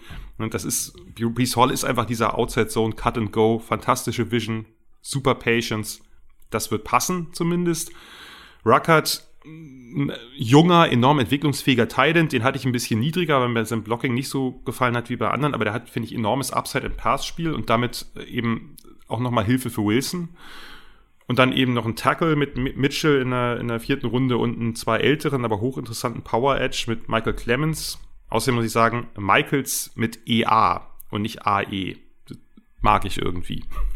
Äh, also ist auf jeden Fall besser als die MAIK Mikes. Sagen wir mal so. M-A-I-K Mikes, ja, ja, fair. Fair. Aber wird es auch Toll. mitgehen, dass die Jets ja, ja, einen guten ich, Draft hingelegt haben. Genau, man kann natürlich, wie gesagt, man kann über den einzelnen Pick streiten, aber insgesamt fand ja, ich das einfach ein, ein Top-Draft. Und das sind auch alle Spieler, die irgendwie auch gut passen. Auch da hatte ich den Eindruck, äh, das macht Sinn, was die tun. Dann haben wir noch einen Gewinner auf deiner Seite. Ja, wir haben noch einen Gewinner auf meiner Seite. Und das ja, ist jetzt ein, ein, langweiliger Gewinner, darum möchte ich es ein bisschen, bisschen anders formulieren, ein bisschen anders aufziehen, nämlich äh, die Ravens und zwar eher ihre Draft-Strategie. Denn ich bin ein bekennender mhm. BPA-Fan. Meiner Ansicht nach, die ideale Herangehensweise ist, Lücken in der Free Agency schließen und in der Draft das größtmögliche Talent zu holen. Relativ unabhängig von der Position. Klar, natürlich, wenn du jetzt einen jungen Franchise-Quarterback hast, dann ziehst du keinen Quarterback in Runde 1, aber nehmen wir mal solche Fälle raus. Und ich habe das auf meinem Blog eine Zeit lang gemacht, die Rick Spielman Draft gekürt, äh, oder seine Gedächtnisdraft, weil der hat, der ehemalige Vikings GM, der hatte zeitweilig in den letzten Jahren dann nicht mehr so viel, aber oft eben Draftklassen, in denen er erbarmungslos halt fallendes Value eingesammelt hat. Und die Ravens haben das auch schon länger gemacht unter Ozzy Newsome. Und jetzt mit Eric da Costa, mit seinem Nachfolger, der hat das mit dieser Draft nun wirklich auf die Spitze getrieben. Also das war ja äh, absolut pervers, fast schon obszön, was die da veranstaltet haben. Also von, von Kyle Hamilton an 14 für mich nach wie vor der beste Prospect der Klasse. Ich verstehe nicht, warum die NFL GMs diese Position immer noch so niedrig gewichten. Ich glaube, da ändert sich bald was. Hat bei den Cornerbacks ja auch ein bisschen gedauert und ist auch bei den Cornerbacks noch nicht abgeschlossen, glaube ich. Dann der Hollywood Brown, Brown Trade, den ich, ja, der für mich zu teuer aus Sicht der Cardinals war. Da kann man sicherlich auch anderer Meinung sein, aber ich fand das einfach ein bisschen viel. Äh, und was machen die Ravens mit dem Pick? Die traden nochmal zwei Spots runter, sammeln sich einen weiteren Fourth Rounder ein, was natürlich ein super Downtrade war, und wählen mit Tyler Linderbaum halt den Top Center. Und Kudos an dich, Christoph, du hast es gecallt in unserer O-Line-Sendung, dass die Ravens auch ein Kandidat für Linderbaum sind.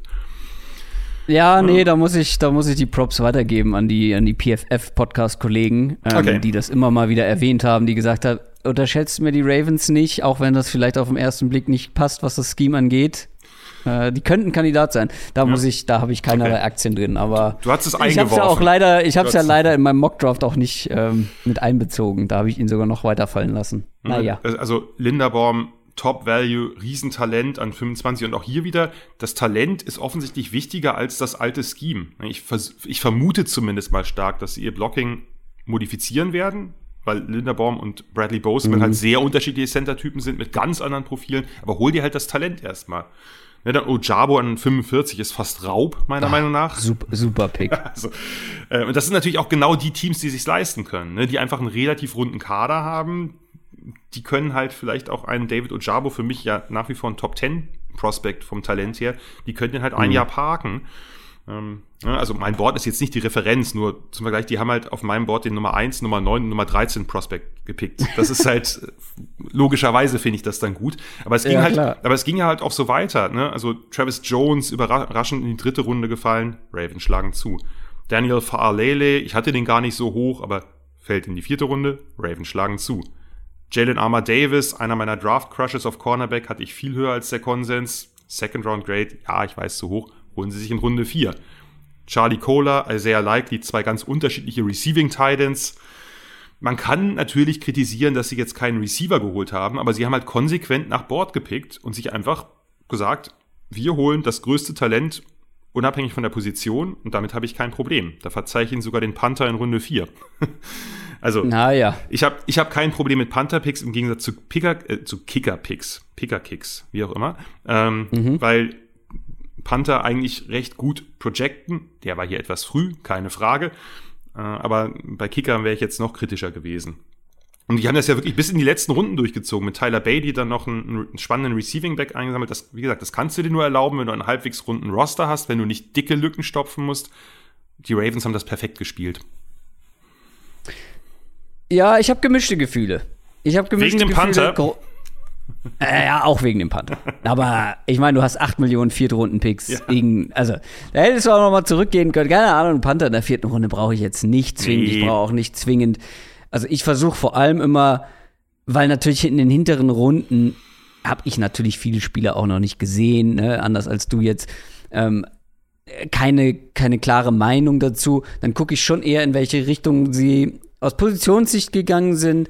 Ähm, ja, ist der Value einfach in der Position da. Ich hätte jetzt auch keine zwei Tight Ends in, in Runde 4 gebraucht. Ich hätte schon gerne gesehen, wenn sie zumindest irgendwas für die Wide Receiver Position gemacht haben, weil das sieht natürlich jetzt nicht ganz so prall aus. Natürlich kannst du noch irgendwie was daran machen. Vielleicht ein Trade, ähm, keine Ahnung, aber Stand jetzt bist du da nicht besonders gut aufgestellt. Da gibt es ein paar junge Leute, die sich weiterentwickeln können. Okay. Aber trotzdem mag ich die Leute, die sie gepickt haben, gerade früh. Ist ja klar, Kyle Hamilton, ähm, bin ich ganz deiner Meinung, Lindebaum auch spannend. Und halt David Ojabo, das wird, das wird eine super Mischung ähm, mit den beiden O's auf den, auf den Edge-Positionen mit Odafe und, und Ojabo. Ja, ich hoffe, er kommt explosiv, wie er ja. war, zurück von seinem Achillessehnenriss. Ähm, ja, aber ein interessanter Draft auf jeden Fall von du, den Ravens. Ich gebe dir vollkommen recht. Ich hätte die zwei Titans auch nicht unbedingt gebraucht. Ich wollte damit nur eigentlich die Strategie darstellen. Die hat natürlich auch immer, mhm. immer Lücken. Natürlich ist nicht alles positiv daran, aber die sind halt einfach nach ihrem Board vorgegangen und haben das relativ konsequent durchgezogen. Und vielleicht sehen wir dann eben wieder mehr 12, vielleicht auch 13 Personnel. Ich meine, die Ravens haben ja. immer schon gern mit vielen Titans gespielt. Und äh, bei Charlie Cola muss ich in der Tat ein bisschen grinsen, weil Adrian hatte in unserer Titan-Folge in der Preview äh, ihn mit Mark Andrews verglichen. Und wo landet er jetzt? Bei Mark Andrews. Von daher, wir werden sehen. Ja, ist halt die Frage. Whisky Cola oder Charlie Cola, ne? Das, da muss man sich entscheiden. Gut, kommen du wir hast zu den, den ersten Verlierern. guten gesetzt. Sehr schön. Kommen wir zu den äh, Verlierern. Whisky Cola übrigens sehr räudig, möchte ich an dieser Stelle mal sagen. Same, aber egal. Same, same. Äh, das ist ein anderes Thema. Verlierer. Ich glaube, kann man zum Teil etwas kürzer machen, ja. damit wir hinten raus noch ein bisschen Zeit haben für unsere Lieblings- und Unlieblingspicks. Aber ja, wir müssen über, wir müssen über manche Sachen reden.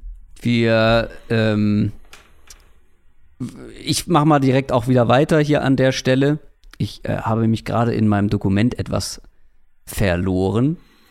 Tatsächlich. Ah, hier sind die Verlierer. Hallo. Ja, die Jacksonville Jaguars sind mein erster Verlierer. Äh, ich habe hier mehrere Sachen, die ich kritisieren möchte. Zum einen der Umgang oder die, die, ja, der Umgang einfach mit Value oder die, die, die, die Art und Weise, wie hier Value verstanden wird bei den Jaguars, die Priorisierung von Positionen und Spielertypen.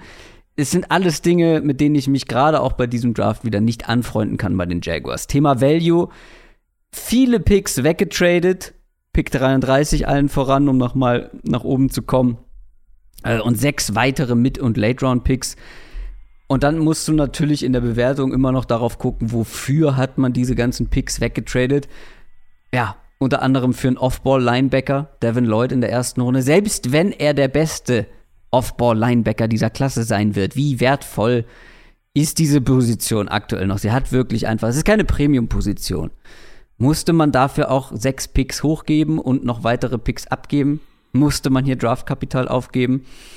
Plus, dass man halt innerhalb der ersten fünf Picks dann insgesamt zwei Off-Ball-Linebacker pickt. Da verstehe ich die Strategie nicht, wo wir gerade über Strategie gesprochen haben. Dann in der fünften Runde nochmal für einen Running Back hochzugehen, nochmal wieder Kapital aufzugeben. Ah, es, ich finde es halt grundsätzlich schwierig, das so zu machen bei einem Team, was wirklich viele, viele Needs hat, wo ein Roster, wo man einen Roster hat, der wirklich ja viel Talent gebrauchen kann und da Draftkapital dann für einen Off-Ball-Linebacker und einen Running Back unter anderem aufzugeben, finde ich schwierig. Unterm Strich hat man halt, wie gesagt, einiges an Value aufgegeben für teilweise anderes, alles andere als Premium-Position. Obwohl du auf Premium-Position auch noch Verstärkung hättest gebrauchen können. Und dann das andere ist, wir haben es jetzt irgendwie so hingenommen, dass mhm. Trayvon Walker Nummer 1 Pick overall wurde, weil es irgendwie sich die letzten Tage abgezeichnet hat. Aber ich möchte noch mal unterstreichen, wie absurd ich das finde, dass das letztendlich auch so gekommen ist. Weil, also ja, wir haben in diesem Draft vielleicht nicht diese High-End-Prospects gehabt, auch nicht als Pass-Rusher, kein Nick Bosa, kein Miles Garrett. Fair enough, aber wir hatten Hutchinson und wir hatten Thibodeau, die zumindest sportlich schon viel, viel mehr gezeigt haben im College als Trayvon Walker. Und es ist jetzt nicht so, dass die beiden irgendwie katastrophal getestet hätten und irgendwelche Nudeln wären, die irgendwie auf dem Footballfeld stehen und in der NFL keine Chance hätten jetzt einen zu nehmen, der ein Top-Athlet ist, aber kaum Production im College gezeigt hat und das in einer Defense, aus der sieben andere Spieler noch gepickt wurden im Rahmen dieses Drafts. Vier andere Defense-Spieler von Georgia in der ersten Runde, neben Trayvon Walker. Ich, also, ich krieg es nicht so richtig in meinen Kopf, wie der, einer der unauffälligeren Spieler aus dieser brutalen Defense an eins gehen kann wenn der wirklich ein Top-Pass-Rusher wird, okay, aber ich bekomme extreme Jadavian Clowney-Vibes. Auch so ein Mega-Athlet, der natürlich ähm, ja, ein guter Runstopper dann geworden ist. Aber wenn ich mich richtig erinnere, hat Clowney deutlich mehr Production im College gezeigt als jetzt ein Trayvon Walker. Also für mich, Trayvon Walker ist kein schlechter Spieler, war auch im College nicht, aber Trayvon Walker ist weit davon entfernt, Nummer 1 Pick eigentlich werden zu dürfen. Und das möchte ich hier nochmal unterstrichen haben. Ich kann dir zu 100% beipflichten. Also Clowny gerade in seiner, das war glaube ich seine Sophomore-Season, hat er richtig abgeliefert. Da war es eher so, dass er in seiner letzten Saison, dass man so ein bisschen dachte, naja, er spielt nur so mit angezogener Handbremse, weil er ja eh schon quasi sicher First Overall oder die ersten drei kommt. Und das hat man, da hat man so ein bisschen quasi Effort-Fragezeichen gemacht. Aber als der voll motiviert war, hat er die College-Welt wirklich on fire gesetzt. Und das hat Trevor Walker halt gar nicht. Also ich bin ganz bei dir. Ich kann es mir auch nur so vorstellen. Ich kann mir nur vorstellen, dass man sagte, in dieser Draft gibt es, vielleicht hat der ein oder andere Kyle Hamilton oder Stingley oder Gardner da gehabt, aber wenn wir die DBs rausnehmen, auch die waren natürlich keine ganz sicheren Nummern, gibt es eben diesen total ja. sicheren Super Blue Chipper nicht. Es gibt ein paar Spieler, die wirklich toll produziert haben, die viel mitbringen, aber die eben auch ihre kleineren Fragezeichen, ihre kleineren Schwächen haben.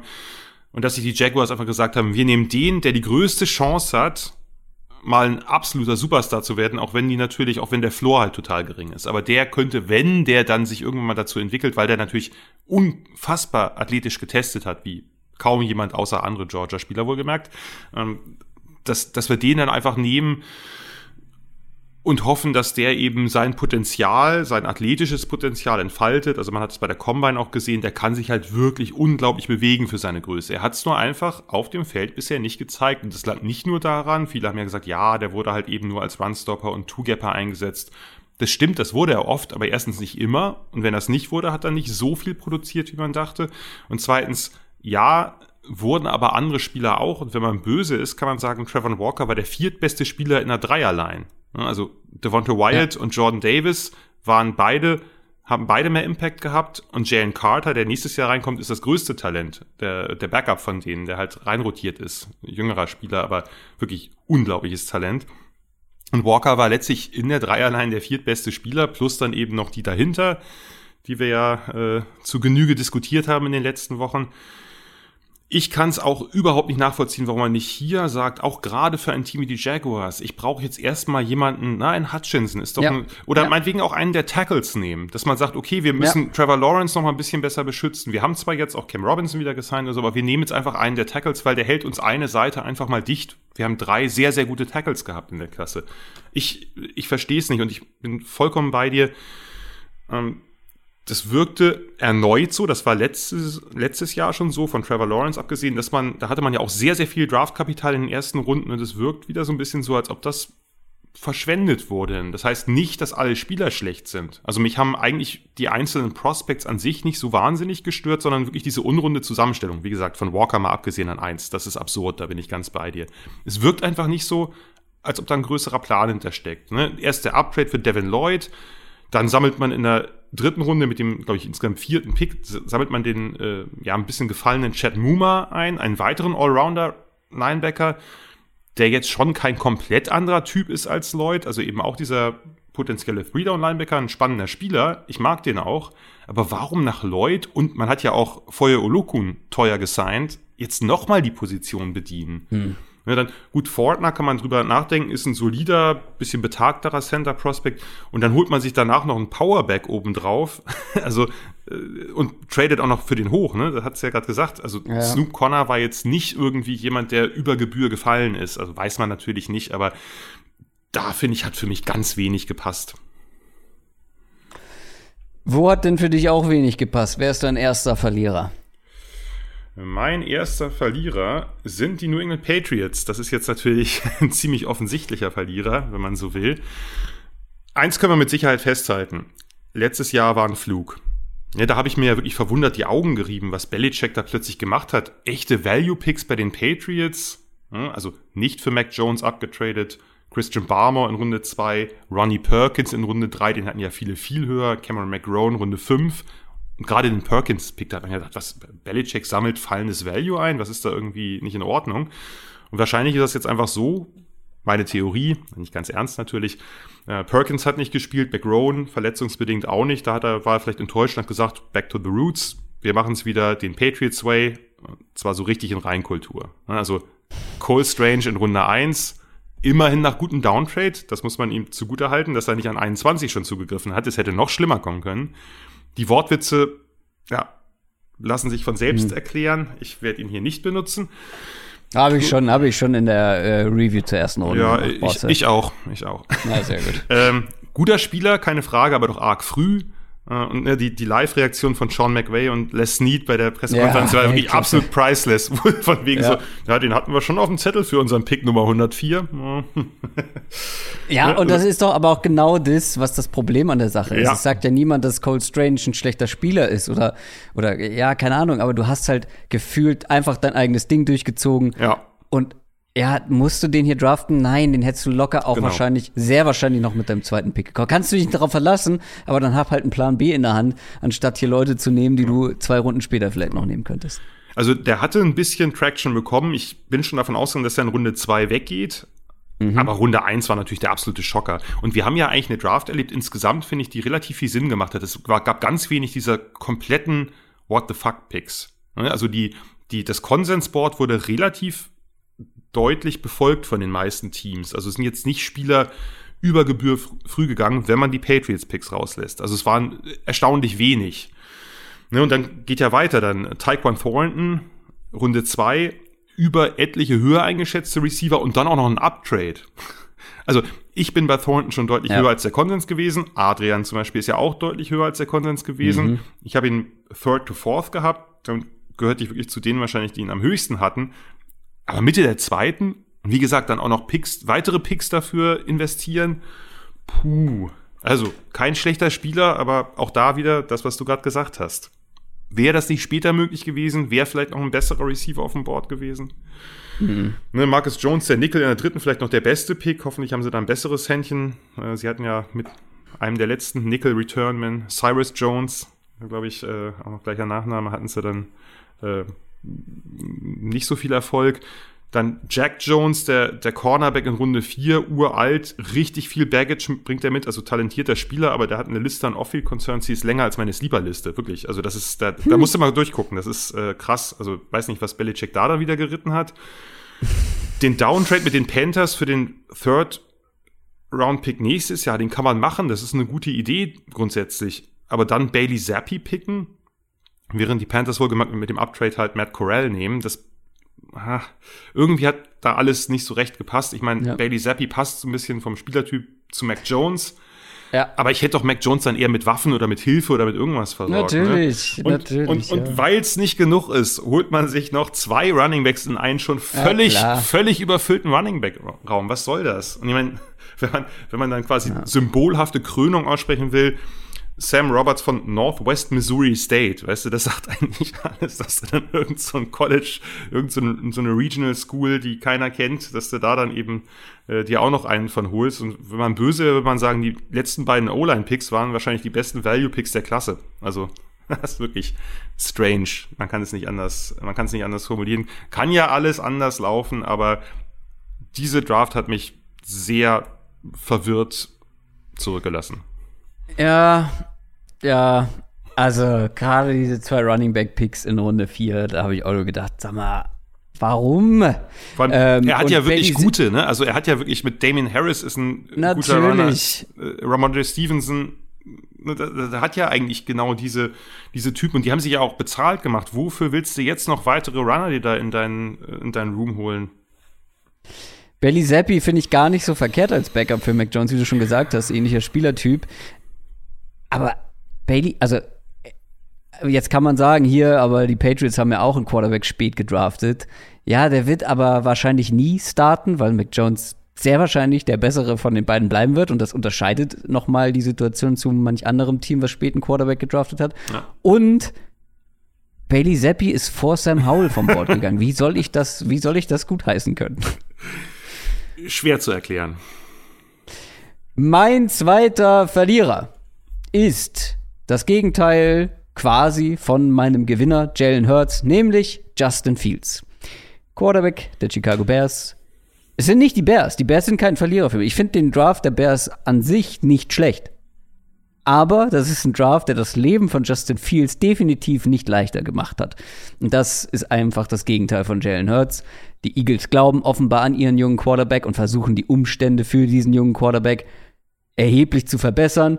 Die Bears haben andere Prioritäten gesetzt in diesem, in diesem Draft. Ähm, sie hatten keinen First Rounder, okay. Dann hast du zwei Picks in der zweiten Runde und dann denkst du, also, äh, Protection für meinen jungen Quarterback. Extrem wichtig, hat er sehr drunter gelitten letztes Jahr. Nö. Ähm, Wide Receiver. Allen Robinson verloren. Waffen für meinen jungen Quarterback. Nee, wir gehen mit beiden Picks in die Defense, in die Secondary. Okay, in Runde 3 hat man dann Receiver gedraftet, einen der ältesten im ganzen Draft, der sechs Jahre College gespielt hat. Okay, mal schauen, was man von dem bekommt. Das Problem einfach für Justin Fields ist, wo ist die Hilfe für diesen Mann? Die letztes Jahr schon nur bedingt da war und wie gesagt, Allen Robinson ist nicht mehr da. Die Playmaker für die Bears in Sach oder die Passcatcher sind Darnell Mooney, Byron Pringle, David Moore, Economius St. Brown und eben der genannte Rookie Willis Jones. Das sind die Receiver und das ist legit einer der schwächsten Receiver-Gruppen der ganzen Liga. Plus dann die Protection, die Line. Wo soll die herkommen? Man hat in der fünften, sechsten und siebten, ich glaube sogar zwei sechs Runden Picks, in die Line investiert. Ja, okay. Aber hier zählt halt wie so oft im Football nicht Quantität, sondern Qualität. Und da muss man schon Glückstreffer gelandet haben, dass man da jetzt irgendwie einen, ähm, Pro Bowl Offensive Lineman mit dabei hat. Die Bears haben sich hier für einen Weg entschieden. Der, der Weg sieht ganz nach, wir versuchen Qualität in unseren Kader zu holen, jetzt mal unabhängig von den Positionen, vor allem in die Defense natürlich mit den ersten beiden Picks. Ich habe das Gefühl, man ist nicht zu 100% überzeugt von Justin Fields und deshalb ist er für mich der klare Verlierer hier in dem Szenario. Ja, ist für mich auch eigentlich der größte Verlierer. Wir hatten das ja vorher schon abgesprochen. Ist der erste Name, der einem einfällt. Bei mir, mir geht es genauso. Ich habe gar nichts gegen die Bears-Picks an sich, zumindest nicht grundsätzlich. Ich liebe Kyler Gordon, hatte den in der First Round sogar und noch vor McDuffie gerankt. War nicht ganz so hoch bei Brisker, aber kann ich mit leben, dass man den da nimmt. Wallace Jones, ja, uralt, habe ich nicht recht verstanden an der Stelle, aber sei es drum. Kurz Fun Fact übrigens, der hat im College noch zusammen mit Juju gespielt bei USC. Und Juju, hm. Juju ist ja schon ein paar Jahre in der Liga. Aber gut, äh, müssen sie halt, haben sie halt irgendwie gedacht, vielleicht noch einen Returner, einen schnellen Spieler, jemand, der mit dem Ball in der Hand was anfangen kann, was weiß ich. Aber, und ich muss jetzt vor, aufpassen, dass ich jetzt nicht rente, aber wie kannst du denn bis zur fünften Runde warten, bis du das wichtigste aktuelle Need adressierst? Ich bin ja, habe ich gesagt, im Prinzip kein Leadpicker, aber es gibt Ausnahmen und die größte Ausnahme sind die Bears hier. Du hast einen hochveranlagten Franchise Quarterback oder zumindest einen Quarterback, der alles mitbringt, um deine Franchise anzuführen. Der hat eine gravierende Schwäche. Pocket Presence, Verhalten unter Druck, Lesen von Blitzen, so diese Richtung. Was mache ich nun, damit dieser Spieler sich vernünftig entwickeln kann? Ich stelle ihm natürlich die bestmögliche Line hin. Receiver auch wichtig, aber erstmal stelle ich ihm die bestmögliche Line hin. Finde ich noch wichtiger. Finde ich das mhm. Allerwichtigste, dass der wirklich, dass der sich entwickeln kann. Der braucht Schutz. Der braucht auch noch mehr Receiver, auf jeden Fall. Aber der braucht erstmal Schutz, damit ihm diese eine große Schwäche, die ihm seit den College-Tagen nachhängt, die man auch nicht wegdiskutieren kann, damit die reduziert wird. Und dann warten die ernsthaft bis zur fünften Runde, um einen Liner zu picken. Und es war jetzt nicht so, dass es gerade in den mittleren Runden keine guten, talentierten O-Liner gab äh, ja. mit, mittleren Runden Interior. Es war ja, waren ja auch noch, war ja Reimann noch da, auch als sie, als sie gepickt haben, äh, als sie den äh, Gordon gepickt haben. Ne? Da hilft es dann auch nicht, dass sie am Ende mit vier Linern rausgehen. Ich mag Braxton Jones, ich mag Doug Kramer Late, ich habe viel Positives zu Jatiri Carter vernommen. Ah, also bitte, das kann es doch nicht sein, da zu hoffen, dass irgendwie einer der, am besten der Seventh Rounder da irgendwie das Problem löst. Finde ich wirklich, also weiß ich nicht, was die sich denken. Wahrscheinlich ist es das, was du sagst, dass sie Justin Fields nicht vertrauen. Aber dann muss man ihn auch gar nicht testen. Also du musst ihm doch die Möglichkeiten bieten, dass er mit seinem Skillset, mit seinen Stärken und seinen Schwächen halt am ehesten produzieren kann. Und das haben die Bears nicht getan. Ja. Ähm, dann kommen wir jetzt zu deinem zweiten Verlierer, richtig? Dann kommen wir jetzt zu meinem zweiten Verlierer und das ist Ryan Tannehill. Hm. Hier kann man es, glaube ich, ein bisschen kürzer machen. Ryan Tannehill verliert erstens seinen Nummer 1 Receiver AJ Brown, mit dem er sich auf dem Platz super verstanden hat und was man gelesen hat, auch darüber hinaus. Er hat ja auch gesagt in dieser äh, ominösen Pressekonferenz da, dass er auch schlecht geschlafen hat deswegen. Das ist letztlich die einzige, eine echte Waffe im Passspiel der Titans ist halt weg. Ich halte viel von Traylon Burks, aber natürlich wird der Brown nicht gleich ersetzen können. Das ist vollkommen illusorisch. Und weil das nicht genug ist für ihn, traden die Titans dann in der Third noch nach oben und holen sich Malik Willis. Der ist viel zu tief gefallen. Mhm. Unglaubliche Tools, wir haben drüber gesprochen. Super Pick an dieser Stelle, aber natürlich maximal bitte für Ryan Tannehill. Der war ja auch dann eben offensichtlich zumindest ein bisschen angesäuert. Er hat in dieser PK ja bekannt gegeben, dass ihn diese Niederlage gegen Cincinnati in den Playoffs wirklich mitgenommen hat, dass er da wirklich auch Probleme mit hatte, die zu verarbeiten, dass er sich therapeutische Hilfe geholt hat. Da wünsche ich ihm natürlich alles Gute, überhaupt keine Frage den Spruch, dass er nun nicht der Mentor ist für Willis, den hätte er sich vielleicht klemmen können. Gut, das sind wahrscheinlich auch ein bisschen die üblichen Mechanismen. Aber sagen wir mal so, das Wochenende hätte für ihn auf jeden Fall deutlich besser laufen können, als dass er eben seine mit Abstand Lieblingsanspielstation verliert und den Nachfolger gedraftet kriegt, wenn man so will. Ja. Auch hier kann ich leider keinen Kontra geben, weil das, das ist eine scheiß Situation für, die, für, für einen Titans Quarterback aber gleichzeitig, ja, hier nochmal dieser, dieses Gefühl einfach, was ich bei den Titans habe, beziehungsweise dieses nicht vorhandene Gefühl. Ich weiß ehrlich gesagt nicht, in welche Richtung es für die gehen soll. Ich kann verstehen, dass du sagst, okay, obwohl kann ich es verstehen, ich weiß es nicht, ob du, ob ich nicht einen AJ Brown definitiv bezahlt hätte, wenn man hier Alter und Talent mal zusammennimmt. Gerade, also sind sie jetzt im Genau? Sind sie im Umbruch? Nein, sind sie nicht. Aber, aber sie haben ja gerade ihren Top-Receiver weggetradet und haben einen neuen geholt. Klar, das ist, sie sparen irgendwie, keine Ahnung, 20 Millionen im Jahr dadurch erstmal. Ja. Du hast Ryan Tannehill, einen soliden bis, ja, teilweise in guten Umständen sehr guten Quarterback. Holst Malik Willis? Ich weiß es nicht. Ich, ich, ich tue mich schwer mit der, mit der, mit der Richtung, in denen die ja. Steelers gehen. Die Titans, ja. Äh, die, die, äh, die, die, die Titans, die, ja. Die Titans, man darf, vorweggegriffen. man darf ja auch nicht vergessen, so absurd es aus heutiger Sicht klingen mag, aber sie waren ja der Number One Seed der AFC. Stimmt. Und von ja. daher, irgendwie, irgendwie macht das keinen Sinn und die Titans sind immer schon eine graue Maus gewesen, aber du hast es ja vorhin gesagt, sie werden noch ein bisschen graumäusiger, wenn man da ja. eine Steigerung überhaupt äh, nennen darf. Ich habe jetzt aus Versehen schon vorweggegriffen, was meinen letzten Verlierer angeht. Und das sind die Pittsburgh Steelers. Vorab, bevor jetzt Steelers-Fans schon in die Tastatur hacken. Ich fand den Draft des Steelers nicht schlecht. Grundsätzlich. Du hast den Wunsch Quarterback ohne Uptrade an Nummer 20 bekommen. Ist gut. Kenny Pickett zu nehmen, ist in meinen Augen nicht gut. Und dann im Hinterkopf zu haben, wie, wie schwach der Rest der Liga diese Quarterback-Klasse eingeschätzt hat. Ja, muss man auch so ein bisschen fragen, wussten die Steelers das nicht? Haben die das anders erwartet? Konnten die das nicht kommen sehen? Keine Ahnung. Vielleicht fanden die Pickett aber auch wirklich so unglaublich gut, dass sie ihn hier nehmen mussten. Ja, Value-Thema. Egal. Aber der nächste Quarterback ist an Pick 74 gegangen. Wie viel besser kann Kenny Pickett sein als all die anderen, die dann später noch gegangen sind? Also, wenn man dann noch, natürlich darf man nicht zu viel Wert drauf geben, sage ich immer wieder, die eigene Evaluation eines Spielers, aber natürlich auch die Evaluation von sehr vielen anderen Analysten und scheinbar auch sehr vielen anderen NFL-Teams.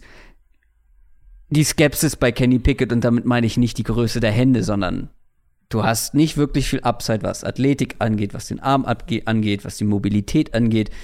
Der ist in manchen Sachen vielleicht schon etwas weiter als andere, aber sowas wie Entscheidungsfindung. Das ist einer der Quarterbacks, der ähm, ja, viel zu lange teilweise den Ball gehalten hat, ähm, damit Druck eingeladen hat, zu Fumbles geführt hat. Ähm, der hatte die zweitmeisten Quarterback-Pressures in der FBS. Und jetzt hinter, jetzt müsst ihr euch das vorstellen. Wenig Mobilität, jetzt nicht herausragend, plus hält so lange den Ball, schon im College. Das wird in der, in der, in der NFL nicht leichter. Und das hinter einer Steelers-Line, die letztes Jahr nicht gut war und vor allem von diesem absurd schnellen Release von Big, äh, Big Ben kaschiert wurde, zum Teil auch. Niemand hat den Ball so schnell geworfen wie Roethlisberger. Und gleichzeitig, also es sind so Sachen, also es häuft sich so bei mir, oder als ich darüber nachgedacht habe. Es ist der Kenny, Pick als Kenny Pickett Pick als solches. Es ist Kenny Pickett als Spieler in den Umständen bei den Steelers und dann kommt noch hinzu, dass man halt nicht wirklich was gegen diese Umstände getan hat, gegen diese O-Line oder für diese O-Line vielmehr. Du hast natürlich in der Free Agency, Free Agency schon ein bisschen was gemacht, aber die O-Line ist trotzdem für mich noch eher in der unteren Hälfte der Liga anzusiedeln. Und du hast im Draft nicht zusätzlich gemacht. Dieses ganze Konstrukt aus dem in meinen Augen falschen Quarterback, den man zu früh gepickt hat, und dann hast du später nicht noch was für seine Protection getan, weiß ich nicht. Ähm, ja, und dass man stattdessen sich als halber lieber hinten raus noch einen Quarterback genommen hat, obwohl man ja. Mit Trubisky sind wir uns, glaube ich, alle einig, dass der zumindest ein solider Backup ist und Mason Rudolph ist auch noch da. Ich habe jetzt anfangs gesagt, ich fand den nicht schlecht. Grundsätzlich, die Sachen, die ich aufgezählt habe, fand ich schlecht und hätte ich niemals so gemacht. Was es so ein bisschen rausreißt, ich mag sehr die beiden Wide Receiver Picks mit George Pickens und mit Calvin Austin. Zwei, die ich wirklich äh, sehr gerne mochte, dass man die geholt hat. Du gibst dieser Offense zumindest, du gibst, gibt, äh, oh Gott, oh Gott, langsam, du gibst Kenny Pickett zumindest die Waffen, mit denen man arbeiten kann. Ob er die Zeit hinter der Line bekommt, die dann auch zu finden, werden wir sehen. Ich will Kenny Pickett wie immer, auch hier nochmal unterstrichen, ich will ihn nicht abschreiben, bevor er nicht einen Play in der NFL hatte. Wir müssen solchen jungen Spielern Zeit geben, aber hier ist, kommt viel zusammen, was mir nicht gefällt. Ja, äh, richtig Kontra geben kann ich dir leider auch nicht. ähm, ich bin eigentlich davon ausgegangen, das Board fällt ideal für die Steelers. Ich bin eigentlich schon auch, habe damit gerechnet, dass sie da einen Quarterback ziehen. Ich habe fest mit Malik Willis gerechnet. Das hat man ja auch doch des Öfteren gelesen, dass der Coaching-Staff sehr angetan von ihm war. In vielen Mockdrafts ist ja ein Quarterback auch früher gegangen, vor 20. Von daher dachte ich in dem Moment, na, das ist ja super, jetzt können sie sich Willis holen und danach können sie dann gucken, dass sie ihm halt entweder Protection oder Receiver zur Verfügung stellen ich verstehe nicht ganz, warum man nicht auf dieses Upside gesetzt hat. Egal, ob man jetzt, wen man jetzt von den anderen Quarterbacks vielleicht noch höher hat oder nicht, aber das Upside von Malik Willis hier, gerade wo man eben einen Quarterback hat wie Trubisky, der okay ist, dass er, wir wissen, dass die Steelers, oder wir gehen davon aus, dass die Steelers im, in der nächsten Saison nicht unbedingt um den Super Bowl mitspielen werden. Da kann man eben auch eine, eine Zeit vielleicht erstmal noch äh, mit Trubisky starten und dann irgendwann Willis so langsam eingrooven, einbauen in diese Offense. Ich verstehe nicht ganz, warum man dieses Upside nicht genommen hat. Andererseits muss man natürlich sagen, wenn man jetzt äh, aus Makroperspektive drauf, drauf schaut, das haben halt viele Teams auch in der zweiten Runde noch nicht gesehen. Von daher, ja. ja äh, es ist halt, wir wissen halt nicht, ob Kenny Pickett in der zweiten ja, zum Beispiel gegangen wäre. Richtig. Also, Oder auch noch in der ersten irgendwo am Ende. Wer weiß. Ich glaube nicht, weil ich kann mir nicht vorstellen, dass die Teams diese Quarterback-Klasse so schwach fanden, aber Kenny Pickett so viel höher haben als alle anderen und der dann trotzdem bis an 20 fällt. Also das macht irgendwo ja. für mich keinen Sinn. Es, es ist halt so, Pickett, Pickett ist kein schlechter, der hat einen, wahrscheinlich den höchsten Floor dieser Quarterbacks sicherer Kurzpass-Quarterback, liest das Spiel gut. Ich finde ihn ein bisschen, bisschen äh, mobiler als du, aber das macht letztlich keinen Unterschied, weil die Probleme hast du ja genannt. Der hält den Ball zu lang, der hat jetzt auch keinen super Deep Ball, also mit dem wirst du eben wahrscheinlich vor allem eben so ein rhythmisch, rhythmisches Kurzpassspiel aufziehen können. Kannst du mit ihm wirklich zum großen Wurf ausholen? Das ist ja die entscheidende Frage. Und da bin ich halt skeptisch. Ja. Ähm, von daher fühlt sich so ein bisschen wie eine verpasste Chance an. Value-technisch danach fand ich die Draft ziemlich gut mit den beiden von dir angesprochenen Receivern, mit dem Marvin Liel, den sie halt, mhm. finde ich also auch ein super Value-Pick an der Stelle. Aber man fragt sich so ein bisschen, what if? Ja. Bleibt am Ende noch dein letzter Verlierer, bevor wir zu den Lieblings- und Unlieblingspicks kommen? Der letzte Verlierer sind die New Orleans Saints bei mir. Und mhm. zwar vor allem, sagen wir mal, die Kombination aus Umgang mit den Draft-Ressourcen und den Picks, aber vor allem ersteres eigentlich. Also man wusste, die haben die beiden, man hat ja überlegt, vielleicht nehmen sie einen Quarterback, weil sie eben auch diesen Trade mit den Eagles inszeniert haben. Ähm, das, die beiden größten Needs waren Receiver und Tackle und die wurden dann auch in der ersten Runde geholt. Ich habe weniger Probleme mit den Picks als damit, was dafür draufgegangen ist. Ne? Also Chris Olave, ein toller Spieler, nicht genug O's auf dieser Welt, um das Wort smooth angemessen zu füllen. Ich war bei ihm ein bisschen niedriger als einige andere, weil ich nicht weiß, ob er über einen vertikalen Receiver hinaus gut projected. Ich habe ein paar Fragezeichen mit der Play Strength und mit den Yards after Catch, aber das spielt hier nicht mal so eine große Rolle. Ich wusste, die NFL sieht ihn höher, die meisten Analysten sehen ihn höher. Nur insgesamt hat der Spieler mir einfach zu viel gekostet. Wenn man das mal zusammenrechnet aus den beiden Trades, dann sind es zwei Third-Round-Picks 2022, ein Fourth-Round-Pick 2022, ein Siebtrunder 2022, der 2023er First-Rounder und der 2024er Second-Rounder. Mhm. das ist halt sehr, sehr viel Einsatz auf einen einzelnen Non-Quarterback. Und sei er noch so talentiert. Also Olave hat halt wirklich viel Druck, dieses ganze Draftkapital, was auf ihn verwendet wurde, dann auch entsprechend zu bestätigen. Ja. Trevor Penning hatte ich ein bisschen niedriger, aber auch da musste dann die Lücke gestopft werden. Nur insgesamt ist so ein bisschen auch die Frage, weil die Saints ja auch immer wieder gern irgendwelche Uptrades äh, initiieren. Wenn du ein Team bist, was seit Jahren am Rande der Cap-Hölle entlang spaziert, dann würde ich nicht so viele Uptrades wagen wie die Saints. Du brauchst ja. einfach mehr Spieler auf Rookie-Verträgen, um da am einfachsten wieder rauszukommen. Ne, alles auf Olave zu setzen, fand ich einfach schwierig. Und wie gesagt, das hat gar nichts mit meiner Evaluation zu tun, dass die ein bisschen niedriger war. Toller Spieler. Aber die Idee dahinter, wie die Saints vorgegangen sind, habe ich einfach nicht verstanden, beziehungsweise sehe ich kritisch. Ja. Haben wir schon häufig thematisiert hier in diesem Podcast, die, die seltsame Herangehensweise mit allem, was Roster-Building zu tun hat bei den Saints. Und wir haben es damals schon erlebt mit dem Uptrade für Marcus Davenport, wo ja. wir alle gedacht haben, sie nehmen Quarterback und haben dann keinen genommen. Hier haben wir auch alle gedacht, jetzt nehmen sie einen. Beziehungsweise ich habe erwartet, dass sie keinen nehmen, aber nach dem Uptrade war schon so, okay, vielleicht ja doch. Ich kann natürlich, ich kann keinen Chris Olave-Pick kritisieren, aber ich muss zugeben, das ist schon ganz schön viel, was du in die Hand genommen hast, um da hochzugehen. Ich hatte ja auch gedacht, dass sie dabei bleiben, weil das war ja schon relativ teuer, da zwei First-Round-Picks mhm. zu haben. Und dass sie dabei bleiben und Right Receiver und Offensive Tackle gehen, weil das sind so irgendwie die klaren Needs gewesen, dass sie dann noch mal hochgehen. Das hat mich dann schon überrascht. Ähm, Chris Olave, ich bin großer Fan, deswegen fällt es mir schwer, das zu kritisieren. Aber du hast hier auch wieder ähm, fünf Picks mitgenommen, ne? Am Ende fünf Spieler. Ja. Manche haben, manche haben acht, neun. Keine Ahnung, ich weiß nicht, was, was die Höchstzahl dieses Jahr war, aber. Hab ich auch nicht also, wenn ich ein bisschen hochscrolle zu den Patriots, das sind hier vier, fünf, sechs, sieben, acht, neun, zehn Picks insgesamt. Du hast zehn neue Spieler. Bei den Vikings sind ähnlich, ja. sind es ähnlich viele. Ja, gut, da kommen die Dolphins, das ist natürlich äh, das äh, Gegenbeispiel davon. Die, Cowboys ähm, haben relativ viel. Ja. Also ja. Gibt schon so ein paar Teams, die da etwas besser aufgestellt sind. Ähm, ja, es sind die Saints, die machen komische Dinge und sie kommen irgendwie immer damit durch, aber wie ich ja eingangs schon mal meinte, die Saints scheinen sich deutlich mehr im Win-Now-Fenster zu sehen, als wir das tun. Ähm, nach dem Abgang von John Payton, nach dem Karriereende von Drew Brees, James Winston. Deswegen, ich bin mal gespannt, wie die sich schlagen. Also, ja, der Draft war. Ich habe so ein bisschen gemischte Gefühle, weil ich mag die beiden, vor allem die beiden ersten Picks.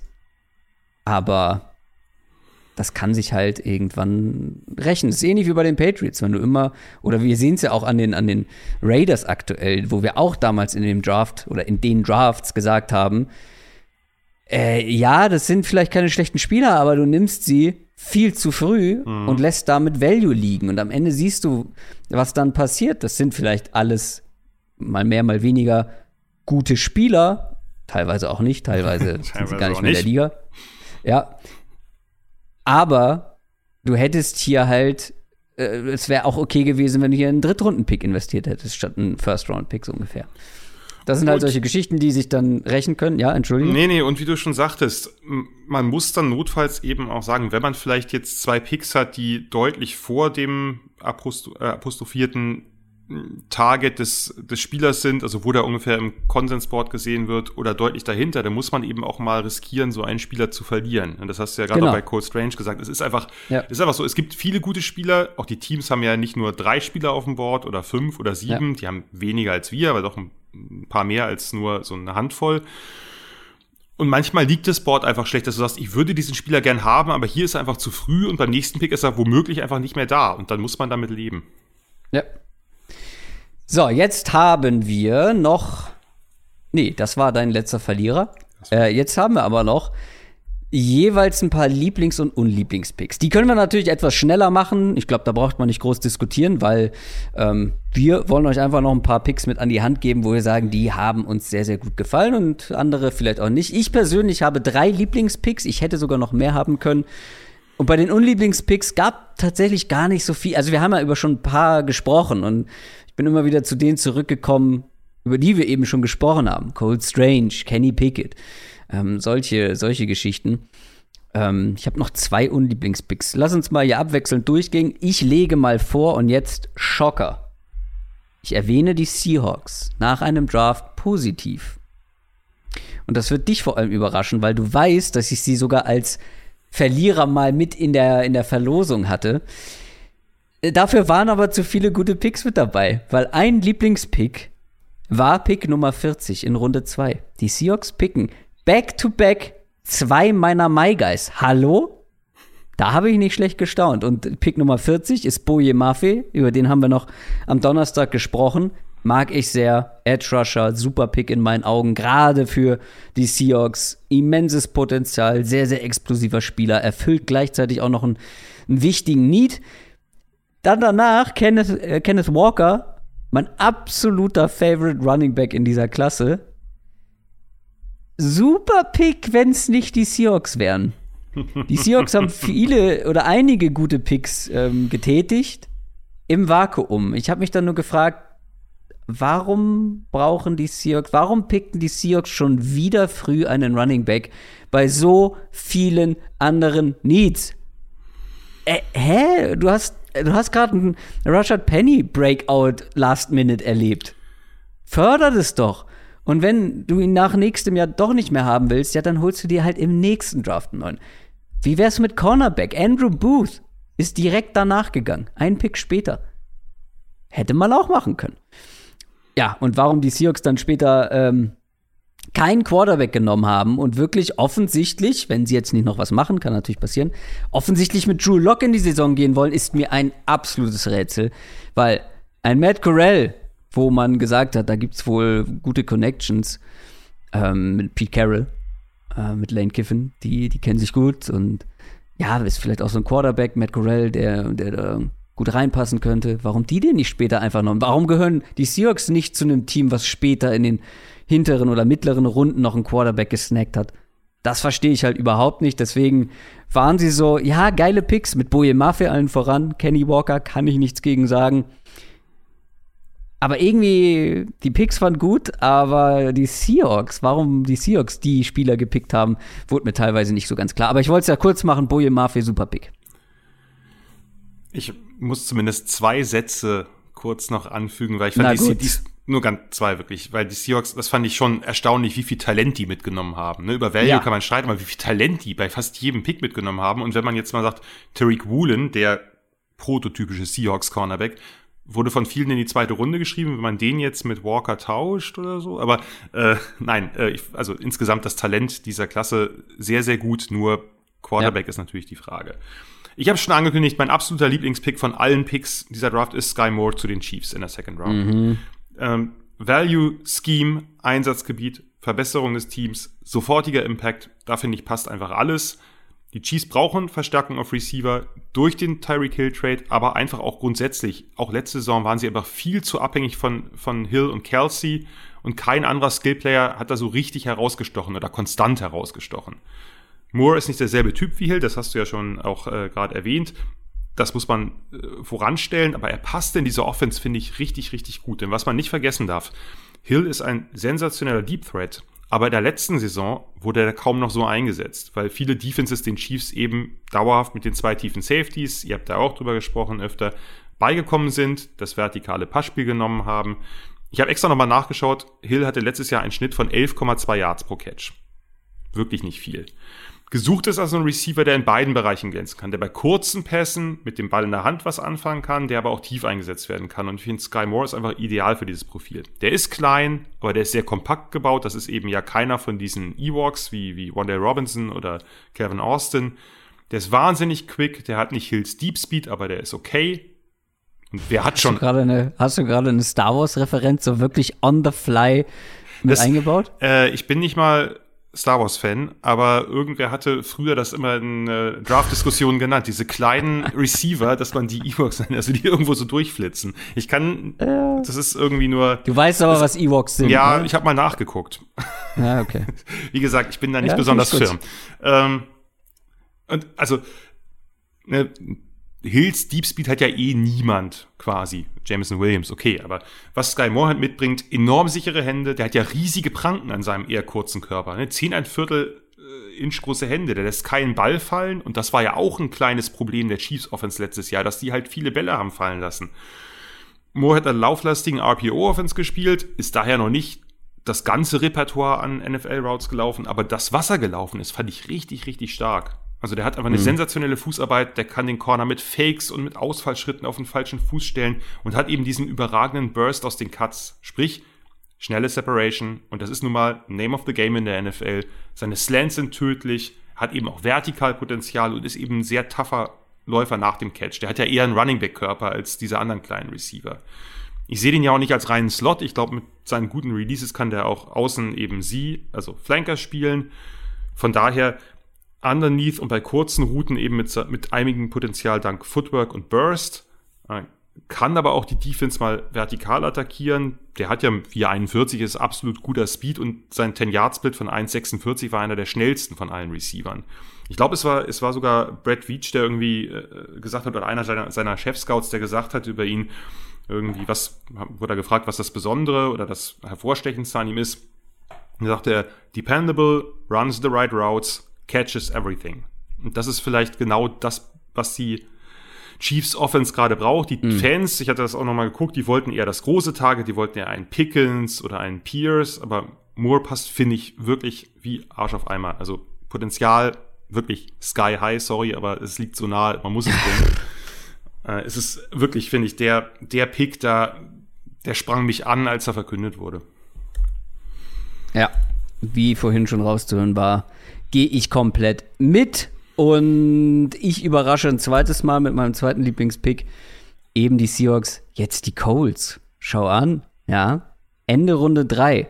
Da waren sieben Safeties schon vom Board gegangen. Sieben Safeties weg, also nicht gerade wenig. Und die Colts picken meinen Nummer 4 Safety. Einen, den ich wirklich sehr mochte. Und ja, einen, bei dem ich mir vorstellen könnte, dass wir ihn sehen, sehr bald viel auf dem Feld sehen werden bei den Colts, nämlich Nick Cross. Nick Cross, ähm, falls ihr euch an die Safety-Folge erinnert, ich habe ihn immer Dynamitstange genannt, weil er explosiv ist ohne Ende, aber manchmal halt auch ein bisschen zu explosiv. Vier Touchdowns zugelassen, aber auch drei Interceptions gefangen. Unglaublich harter Hitter. Der wird Colts-Fans sehr viel Spaß machen. Glaube ich auch, ist natürlich ein Uptrade gewesen, über den man zumindest diskutieren muss, aber der Spieler ist, denke ich, auch über jeden Zweifel erhaben, gerade an der Stelle. Ja, und ja, wir sind aber Ende Runde drei. Ähm, klar, wenn du dann da hochgehst, aber ja, wenn sie den auch äh, viel höher auf dem Board hatten und sich gewundert haben, okay, jetzt sind schon so viele Safeties weg und Nick Cross ist noch da, dann finde ich schon, finde ich schon angemessen, wenn man hochgeht. Ja, ja, nee, ich wollte auch nichts grundsätzlich gegen sagen, nur Future Picks ja. müssen immer müssen immer gut überlegt sein, denke ich. Wen hast du noch? Mein zweiter ist jetzt natürlich ein sehr langweiliger Pick, weil es auch so ein krasser Value-Pick ist. Ich erkläre gleich warum. Eine Kobe Dean zu den Eagles in der dritten Runde. Ja, gut. Äh, nicht nur, weil er ein Stil nach allen gängigen Boards ist, nicht nur, weil er einer meiner absoluten Man-Crushes ist, sondern ich finde, das passt auch einfach von der Idee her. Also in den letzten Tagen hat man ja viel über seinen Fall spekuliert. Am zweiten Drafttag kamen ja immer mehr Spekulationen auf, was er für Verletzungen hat, ob er sich geweigert hat, irgendwie sich operieren zu lassen. Und je länger der Abend wurde, desto mehr Verletzungen tauchten auf. Also irgendwann war er gefühlt halber Sportinvalide. Hm. Und in, in solchen Momenten hatten wir da auch drüber diskutiert, der setzt dann, glaube ich, manchmal so eine Art Groupthink ein. Teams, die sich nicht so intensiv mit ihm beschäftigt hatten, weil sie vielleicht nicht erwarteten, dass er so tief droppt, waren dann ein bisschen gunshy vielleicht oder keiner traute seinen eigenen Informationen noch, bis die Eagles halt dem ganzen Ende bereitet haben. Und das ist für mich auch wieder so ein Fall, da passt es einfach. Denn was sind die Fragezeichen bei Dean? Die Fragezeichen sind seine Statur, seine geringe Länge, seine kurzen Arme. Dadurch hat er eben natürliche Limitationen in der Box oder beim Lösen von Blocks. Und wir hatten das in der Linebacker-Folge mit Artin ja schon ausgeführt. Dean braucht eine mächtige D-Line vor sich, so wie bei Georgia halt, die ihm pullende, die ihm climbende O-Liner vom Hals hält. Dann kann er seine volle Wirkung entfalten. Na, und wen haben die Eagles in der ersten Runde gedraftet? Mhm. Seinen alten College-Kollegen Jordan Davis, aka das Monster. Also da stimmt einfach wirklich viel. Und wenn die nun nicht einschlagen sollte, dann lag's voraussichtlich wirklich an den Evaluationen. Verletzungen lassen wir jetzt mal raus, sind die natürlich wie allen anderen Prospects nicht zu wünschen. Die Voraussetzungen sonst sind auf jeden Fall ansatzweise ideal für ihn. Ja, gilt ja als einer der, wie du schon gesagt hast, der Drops, der unerwarteten Drops. Ich, ich glaube, er saß auch, er ist mit nach Las Vegas gefahren, ne? Er war, glaube ich, im Green Room sogar. wenn mich nicht alles täuscht. Also zumindest am zweiten Tag glaube ich nicht mehr, aber bin jetzt Das auch. Wir, wir haben es ja leider ohne Ton verfolgt und von daher Ja. kann ich dir das gerade gar nicht sagen. Mein letzter Lieblingspick ist, ich hätte hier viele oder Mhm. mehrere Running Back Picks nehmen können, ehrlich gesagt. James Cook nach Buffalo mag ich, Rashad White neben Fournette bei den Bucks, super. Ich habe mich aber für einen anderen entschieden und zwar mag ich generell den Texans Draft sehr, sehr gerne. Waren mit in der Verlosung für generell Gewinner. Aber ihren 100 oder den 107. Pick mochte ich am meisten. Ähm, Damian Pierce. Damian Pierce war einer meiner Lieblings-Runningbacks in dieser Klasse. Ähm, wird der beste Runningback in diesem Backfield sein. Und den haben sie sich einfach mal mit ihrem sechsten Pick geholt insgesamt. Wie gesagt, an 107. Ja, äh, mein Running Back Nummer 3, die menschliche Pinball-Kugel, Darius Geist 2.0. Ich hoffe nur auf dem Feld. ich mochte, wie gesagt, den ganzen Draft sehr mit Derek Stingley an 3, selbstredend. Äh, Jalen Petrie wird Adrian gefreut haben. John Matchy war ein Top 10 Receiver für mich. Texans haben wirklich einen guten Draft hingelegt und Damian Pierce hat das Ganze, hat dem Ganzen noch so eine Kirsche draufgesetzt. Ich bin ja auch eher Pierce-Fan und bin gerade richtig froh, dass du dich für Pierce entschieden hast und nicht für James Cook, weil bei James Cook hatte ich mich entschieden, ob der bei, mein, bei meinen Unlieblingspicks. Wirklich? Ja, Das wird, Das wär- James Cook wird euch alle überraschen. Der ich- wird so viele, so viele Pässe, ähm, so Checkdown-Pässe von Josh Allen bekommen. Ich- oh mein Gott. ich habe es ja nicht getan. Von daher kann ich mich dann immer rausreden, dass ich noch rechtzeitig die Kurve bekommen Ja. habe. Adrian nicht. Adrian hat ihn klein geredet, ich- hat ihn aus der Top 10 geredet. Er ist bei mir, glaube ich, auch nicht in der Top 10 oder gerade so. Kann sein, dass er 10 geworden ist. Ich bin auch nicht, äh, nicht recht mit ihm warm geworden. Pierce bin ich dagegen voll bei dir. Ja. So, jetzt muss ich überlegen. Ich hatte ja, ich hatte mir einen extra Spieler nur für den Fall, dass wir irgendwo eine Doppelung haben, was immer Ja. passieren kann. Aber ich nehme jetzt mal einen Spieler, der gar nicht, der bei mir auch jetzt gar nicht so hoch auf dem Board war, wo ich das, den Fit aber einfach gut finde. Und da ich jetzt zweimal äh, in den, am zweiten Tag war, gehe ich jetzt mal in den dritten Tag rein. Gerne. Und sage Max Mitchell, der Offensive Tackle von Louisiana, zu den Jets in der vierten Runde. Ähm, Mhm. Weil Value meets Talent meets Need. Äh, Mitchell ist vielleicht nicht der größte Name, aber das ist halt ein verdammt solider Prospect. War mir eigentlich sicher, dass der an Tag 2 geht. Langer Tackle, nicht ganz ideale Armlänge, aber sehr gutes Movement, sehr gute und saubere Fußarbeit, kommt schnell aus dem Stance, bewegt sich gut lateral. Louisiana hat viel Zone gespielt, die haben ja auch schon mehrere O-Liner in den letzten Jahren in die NFL gebracht mit, mit Hunt und Dodson. Mitchell ist der beste Athlet von denen, auch wenn seine Werte überraschend schlecht waren, ist eher so der Typ dürrer, darf man bei O-Liner nicht sagen, aber schmaler Tackle, hat dafür aber eigentlich eine ziemlich gute Power und einen starken Anchor, mit dem kommst du halt mit Power Moves nicht so weit. Der hat auch eine sehr, sehr gute Handarbeit und allgemein Technik. Hat beide Tackle-Positionen gespielt, teilweise sogar innerhalb eines Spiels gewechselt. Das ist nicht so einfach, wie es klingt. Darüber hatten wir ja schon gesprochen neulich mit, äh, dieser, mit diesem schönen Bild, was du äh, gemalt hast. Der passt, finde ich, perfekt einfach in dieses Scheme von Michael Flohr. Der erfüllt ein Need. Man muss ja so ein bisschen abwarten, wie sich diese ganze Beckton-Situation entwickelt. Ja. Die Jets, wir haben es ja schon drüber geredet, eh mit einer herausragenden Draft und dieser Pick war so ein bisschen für mich dann auch die Kirsche auf der Torte, weil man einfach, weil da passt da einfach der Spieler, seine Stärken zu dem, was die Jets machen wollen. Eine Depth, die man sich in den Midrounds holt. Es kann natürlich sein, dass der nie starten wird. Wir wollten ja extra keine hohen Prospects nehmen. Ich, also ich hätte natürlich jetzt Source Gardner nehmen können, aber das hast du mir verboten, dass ich irgendwelche hohen First Rounder nehme. Macht ja auch Sinn, weil das ist langweilig. Ich hatte jetzt Verboten habe ich dir schon mal gar Nein, nicht. aber, nein, aber es stimmt ja, es ist ja witziger, ein bisschen nach hinten zu gucken, Ja. anstatt vorne irgendwie die Blue Chipper zu nehmen. Calvin Austin hätte man hier, wäre jetzt auch ein, Fall gewesen, Ja. wo ich lange überlegt habe, ob ich den jetzt vielleicht nehme. Ja. Aber ich dachte, ein O-Liner muss vielleicht einfach auch mal drin sein. Natürlich. Finde ich gut. Ähm, macht außerdem mein Gewinnerpick bei den Jets noch besser. Jetzt die Frage: Hast du zwei oder drei Unlieblingspicks? Wie du willst. Also ich kann, ich habe drei mir rausgesucht und auch noch mit Alternativen. Ich habe jetzt auch gedacht, Ui, ui, ui. naja, ich habe jetzt. Also, du bist auf jeden Fall ein guter Adrian-Ersatz. Das ist auch immer ein Overachiever. Nee, nee, nee, nee, nee. Ich habe äh, ich hab mich furchtbar schwer getan damit. Wenn ich nicht ganz, also wir haben ja schon über einen Spieler ausführlich geredet, den ich jetzt rausgenommen habe, aber ganz, ganz oben auf der Draftliste gucken, wirklich ganz oben hat man natürlich einen Spieler, weiß Ja. nicht, ob du den jetzt nennen willst, aber wir haben über ihn ja schon Nein. eben gesprochen. Wir haben ja auch schon über ein, zwei andere gesprochen. Wir schauen mal. Also äh, Dann nimm doch mal, dann nimm doch mal die zwei, wo du dich am wohlsten mitfühlst. Ja, ich habe halt ein paar rausgelassen, auch hier, ne? Ähm, mit Trevor Walker, mit, mit Kenny Pickett und ja, so weiter. Genau. Da haben wir alle schon genau. besprochen, genau. die muss ich jetzt nicht wiederholen.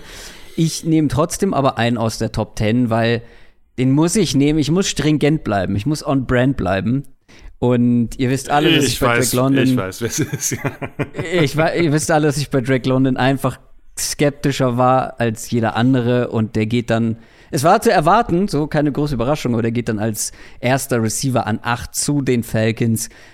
Muss ich als Unlieblingspick nehmen, weil ich hätte halt hier viele andere Spieler eher gerne gesehen, gerade bei den Falcons. Ähm, ich finde, ja, natürlich, in meiner subjektiven Sicht ist Drake London hier natürlich viel zu hoch. Das sei mal ein bisschen ausgeklammert. Aber für mich auch nicht die beste Ergänzung zu einem Kyle Pitts. Ich hatte schon so angedeutet, natürlich, das sind zwei krasse Matchup-Waffen, ja, aber es sind halt auch beides welche, die halt sehr groß, sehr physisch sind, Contested Catches und so weiter.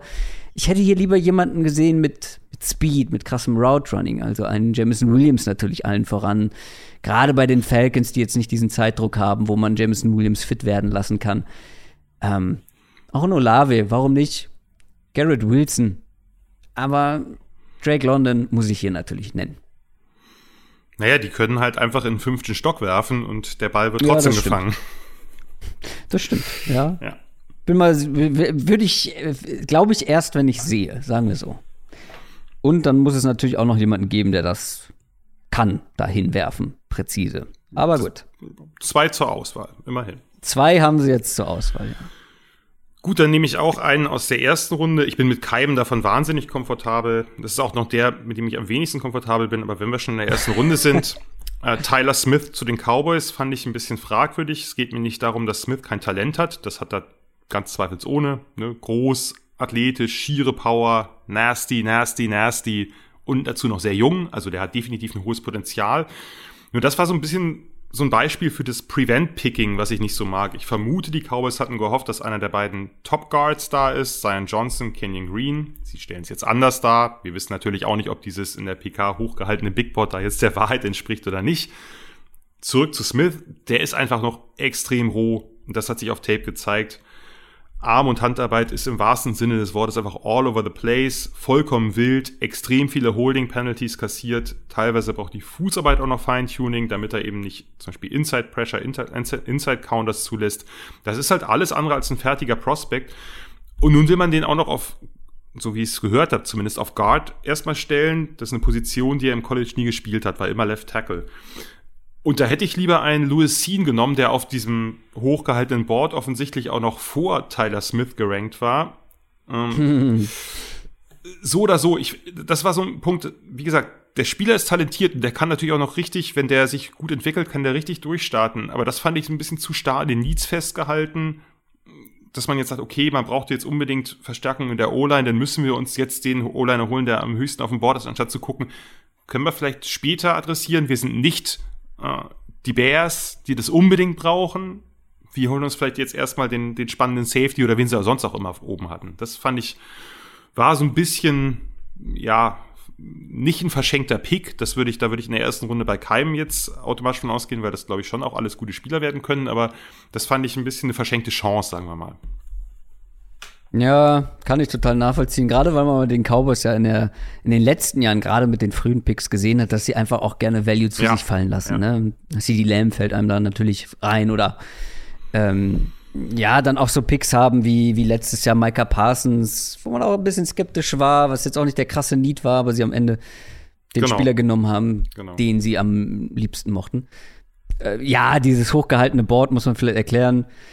Ähm, Wer hat das letztendlich hochgehalten? Jerry selber, ne? War das Steven oder Jerry? Ich ja, weiß es nicht. Einer von den von den Joneses. Äh, von, von, den Joneses hat ähm, wohl ein Draftboard hochgehalten und manchem ist wahnsinnig verpixelt, kann man nicht gut erkennen, aber manche meinen, dass Louis Sean da höher steht als jetzt zum Beispiel ein Tyler Smith. Das ist mal das einfach mal so in den Raum gestellt. Ich komme zu meinem zweiten und letzten Unlieblingspick zum Abschluss meinerseits. Und ich habe eben natürlich einen Running Back Pick positiv gehabt. Ich muss natürlich einen Running Back Pick, einen Running Back Pick als Negativbeispiel haben. Die 49ers haben keine frühen Picks gehabt äh, und mit ihrem zweiten Pick an 93 gehen die 49ers schon wieder auf Running Back. Sag mal, befinden wir uns in einer Endlosschleife? Ja, ich weiß, man hat ein paar verloren, okay, aber du brauchst auch nicht zwölf jedes Jahr. Du hast letztes Jahr schon zwei gedraftet. Du hast Eli Mitchell, der sah richtig gut aus. Und zweiter Kritikpunkt, der Spieler, den man da gedraftet hat, mit Tyrion Davis Price. Warum den? Also ich, ich, also ich, der hat mir gar nichts gegeben, in meinen Augen Durchschnittsback, nicht besonders explosiv, hat auch echt nicht gut getestet, was das angeht. Und das war der fünfte Back vom Board. Das ist jetzt nicht so, dass da irgendwie schon alles vergriffen war. Nee. Der, der Gabentisch war reich gedeckt. Also ein Brian Robinson war noch da. Damian Pierce, über den ich gerade gesprochen habe, war noch da. Samir White, Ty Chandler. Ja, selbst eine Isaiah Spiller hätte ich hier eher genommen und weniger kritisiert. Aber für mich diese Mischung aus 49ers schon wieder, schon wieder relativ früh mit ihren Picks zumindest ein Running Back und dann auch noch einen, den ich nicht mag. Da stimmt nicht, da stimmt wenig. Siehst du, dafür ist es gut, dass ich mir Alternativen aufgeschrieben habe, weil Ty Davis Price wäre auch meine Wahl hier gewesen. Mhm. Einer der größten What the fuck Picks der ersten zwei Tage.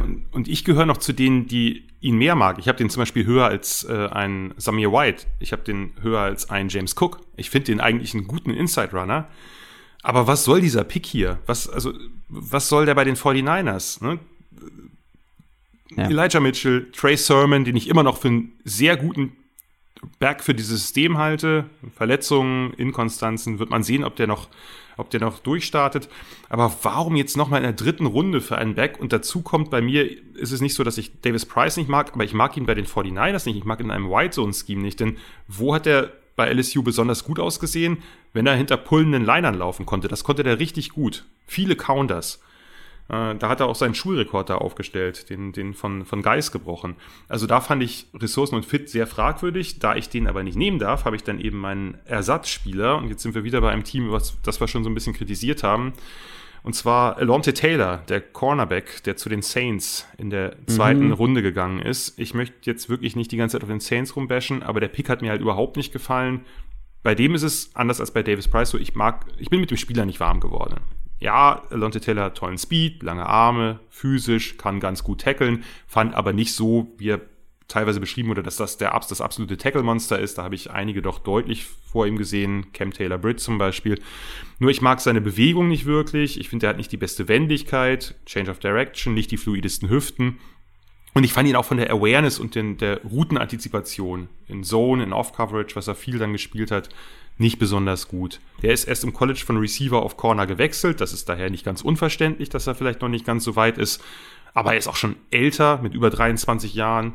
Und dann ist die Frage, wo stellst du so jemanden hin? Press Corner vielleicht? Dane Brugler hat ihn ja sogar unter den Safeties einfach geführt, weil er dachte, naja, gut, das Tackling ist das, was mir so besonders hervorsticht, dann äh, stelle ich den einfach auf Safety. Vom Value gab es sicherlich noch krassere Reaches als Alonte Taylor, aber hier sehe ich auch den Plan einfach nicht, im Gegensatz zu einem Cole Strange, der ist für mich einfach nur zu früh gepickt worden, aber ist ein guter Spieler. Hier weiß ich nicht, wo wird der eine Rolle spielen. Von daher mhm. war der Pick irgendeiner, der mich, der hat mich nicht befriedigt zurückgelassen. Und das ist der Inbegriff von Unlieblingspicks, welche die wir nicht besonders gut finden und aus unterschiedlichsten Gründen kritisieren. Das war unsere Draft Review. Wir haben mal wieder die zwei Stunden voll gemacht und ich hoffe auch aus eurer Sicht unterhaltsam und informativ füllen können mit Gewinnern und Verlierern. Bei den Verlierern kannst du dich schon mal darauf einstellen. Ganz wichtiger Hinweis. Ähm, äh, sag noch mal deinen Twitter-Handle, damit man dir auch ähm, die Kritik direkt schreiben kann, damit ich das nicht alles bekomme ins Postfach. Das habe ich gerade vergessen. Nein, nein. Da Gianni, Gianni Vanzetti oder so, ne? Mm, ja, ja, ja, ja. Aber ich fände es mm. schade, dass wir äh, nicht, wir hätten, also es hätte auch gute Gründe gegeben, die erste Runde der Packers irgendwie mit reinzunehmen. Dann hättest du dich vor Anfragen nicht retten können, äh, lieber Christoph, aber das haben wir nicht getan.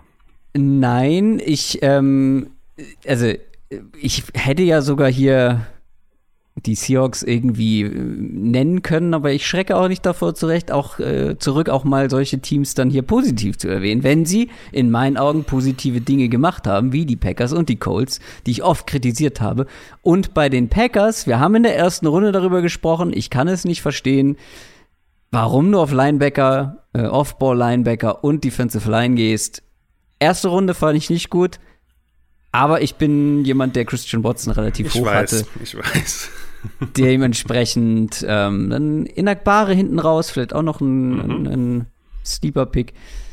Romeo Daubs auch bei vielen relativ weit oben gewesen. Ja. Ähm, oder interessanter Spieler. Deswegen weit davon entfernt, ein Verlierer und, zu sein. Und Rashid Walker, den ja auch viele viel höher hatten, den Tackle von Penn State noch ganz am Ende der siebten Runde abgegriffen. Also mhm. hintenrum Zach Tom, der, der äh, Guard Center von Wake Forest. Hinten raus fand ich es auch ein bisschen besser. Vorne schwierig und ich muss ja. sagen, der Watson Trade zwei Second Rounder an den Divisionskonkurrenten ja. zu geben, ist, ist zumindest diskussionswürdig. Ja. ja, das war nicht alles toll, aber bei Packers Drafts. Ähm, jetzt machen wir es doch, jetzt machen wir es doch wieder. bin ich Schlechteres gewohnt. ähm, na, schauen wir mal, äh, wie, das, wie das so weitergeht mit Christian Watson und allen anderen bei den Packers. Aber das soll es für heute gewesen sein. Ich hoffe, es hat euch gefallen. Feedback, wie gesagt, Gianni Vanzetti bei Instagram, ähm, äh, bei Twitter.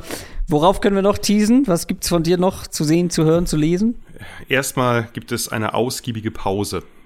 Das, Sehr schön. Die habe ich mir, finde ich, jetzt ein bisschen verdient. Ich hoffe, dass ihr es euch auch gut gehen lasst und nicht gleich wieder voll durchstartet. Dass Adrian auch ein bisschen Zeit bekommt. Das ist ein gutes Stichwort, weil ich möchte hier tatsächlich eine längere Pause von Downset Talk ankündigen. Keine Panik, nicht allzu lange, aber wir werden jetzt eine kleine Pause machen. Wie gesagt, Adrian Elternzeit wird sich da ein bisschen Zeit nehmen für den Nachwuchs, was ich absolut nur unterstützen kann.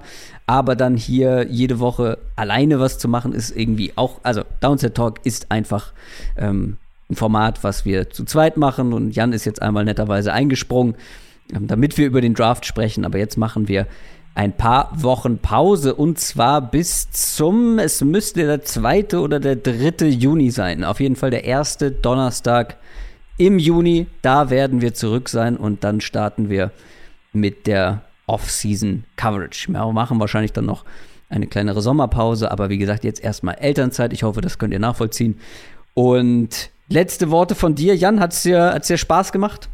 Ja, wie immer bei euch. Das äh, kann ich nicht verhehlen. Es sind immer sehr schöne Diskussionen und es ist auch immer lang genug, dass man äh, seine Takes auch ein bisschen ausbreiten kann. Von daher äh, immer wieder gerne.